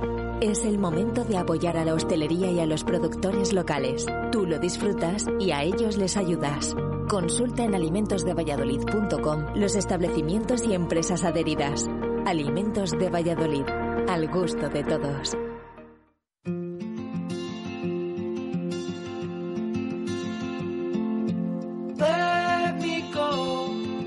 Día más eh, abrimos la puerta de nuestra sección Alimentos de Valladolid. Hoy vamos a viajar hasta Pueblecito de la provincia, San Román de Hornija, donde además me han chivado que hoy, 18 de noviembre, están de festividad, de la festividad de San Román, que se celebra también en la bodega Elías Mora. Eh, queremos también eh, prestarle atención esta semana y estos días a las bodegas porque forman parte de esa cadena ¿no? de la hostelería que tan perjudicada está durante estas semanas y va a estar también durante las próximas por las malas noticias que, nos llegan y que se han confirmado en la mañana de hoy. Eh, Victoria Benavides, ¿qué tal? Buenas tardes, ¿cómo estás? Hola, buenas tardes, encantada de estar con vosotros. Bueno, que todo esto que está pasando eh, no nos prive ¿no? de celebrar de la manera que sea allí en San Román de Hornija este día para vosotros significativo y especial. Hombre, viva San Román. Además, mira, el ayuntamiento la verdad es que lo ha organizado fenomenal han hecho un almuerzo matancero para, para llevar eh, cada uno a su casa, un pastelillo para llevar cada uno a su... Bueno, San Román es una maravilla y los pueblos de Castilla tienen mucho, mucho que enseñarnos todavía a los listos de las ciudades.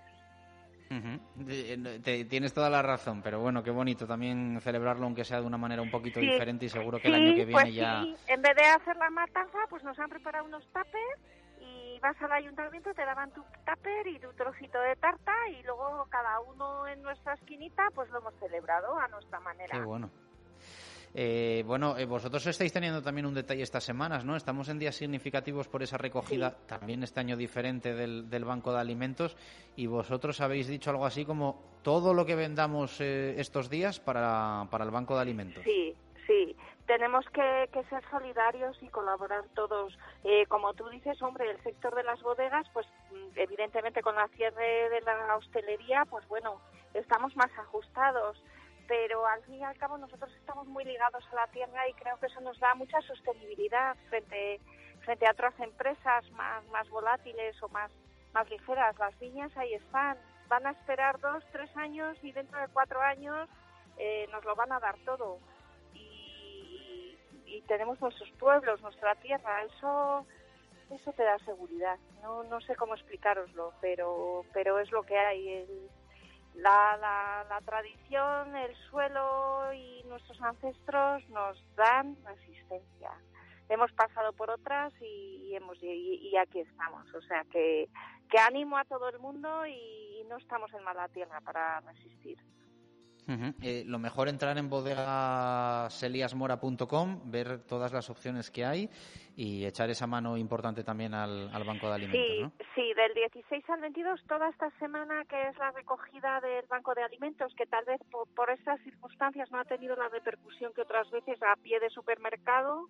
Bueno, nosotros hemos querido sumarnos y deciros a todos que todo lo que compréis a través de nuestra web www.bodegaseriasmora.com durante esta semana va íntegramente destinado al Banco de Alimentos.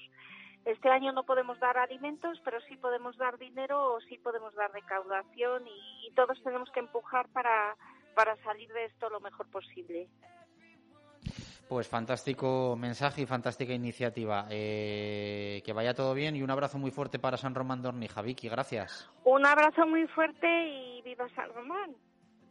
Claro que sí, aunque sea en las actuales eh, circunstancias, no hay que dejar de celebrar la, vida. Eh, nos despedimos desde Neumáticos Esgueva, donde ha sido un placer estar haciendo este programa de miércoles 18 de noviembre de 2020. Volvemos mañana, ya desde nuestro estudio, a eso de la una y seis minutos de la tarde, aunque ya saben que esta tarde sonará en sintonía de Radio Marca.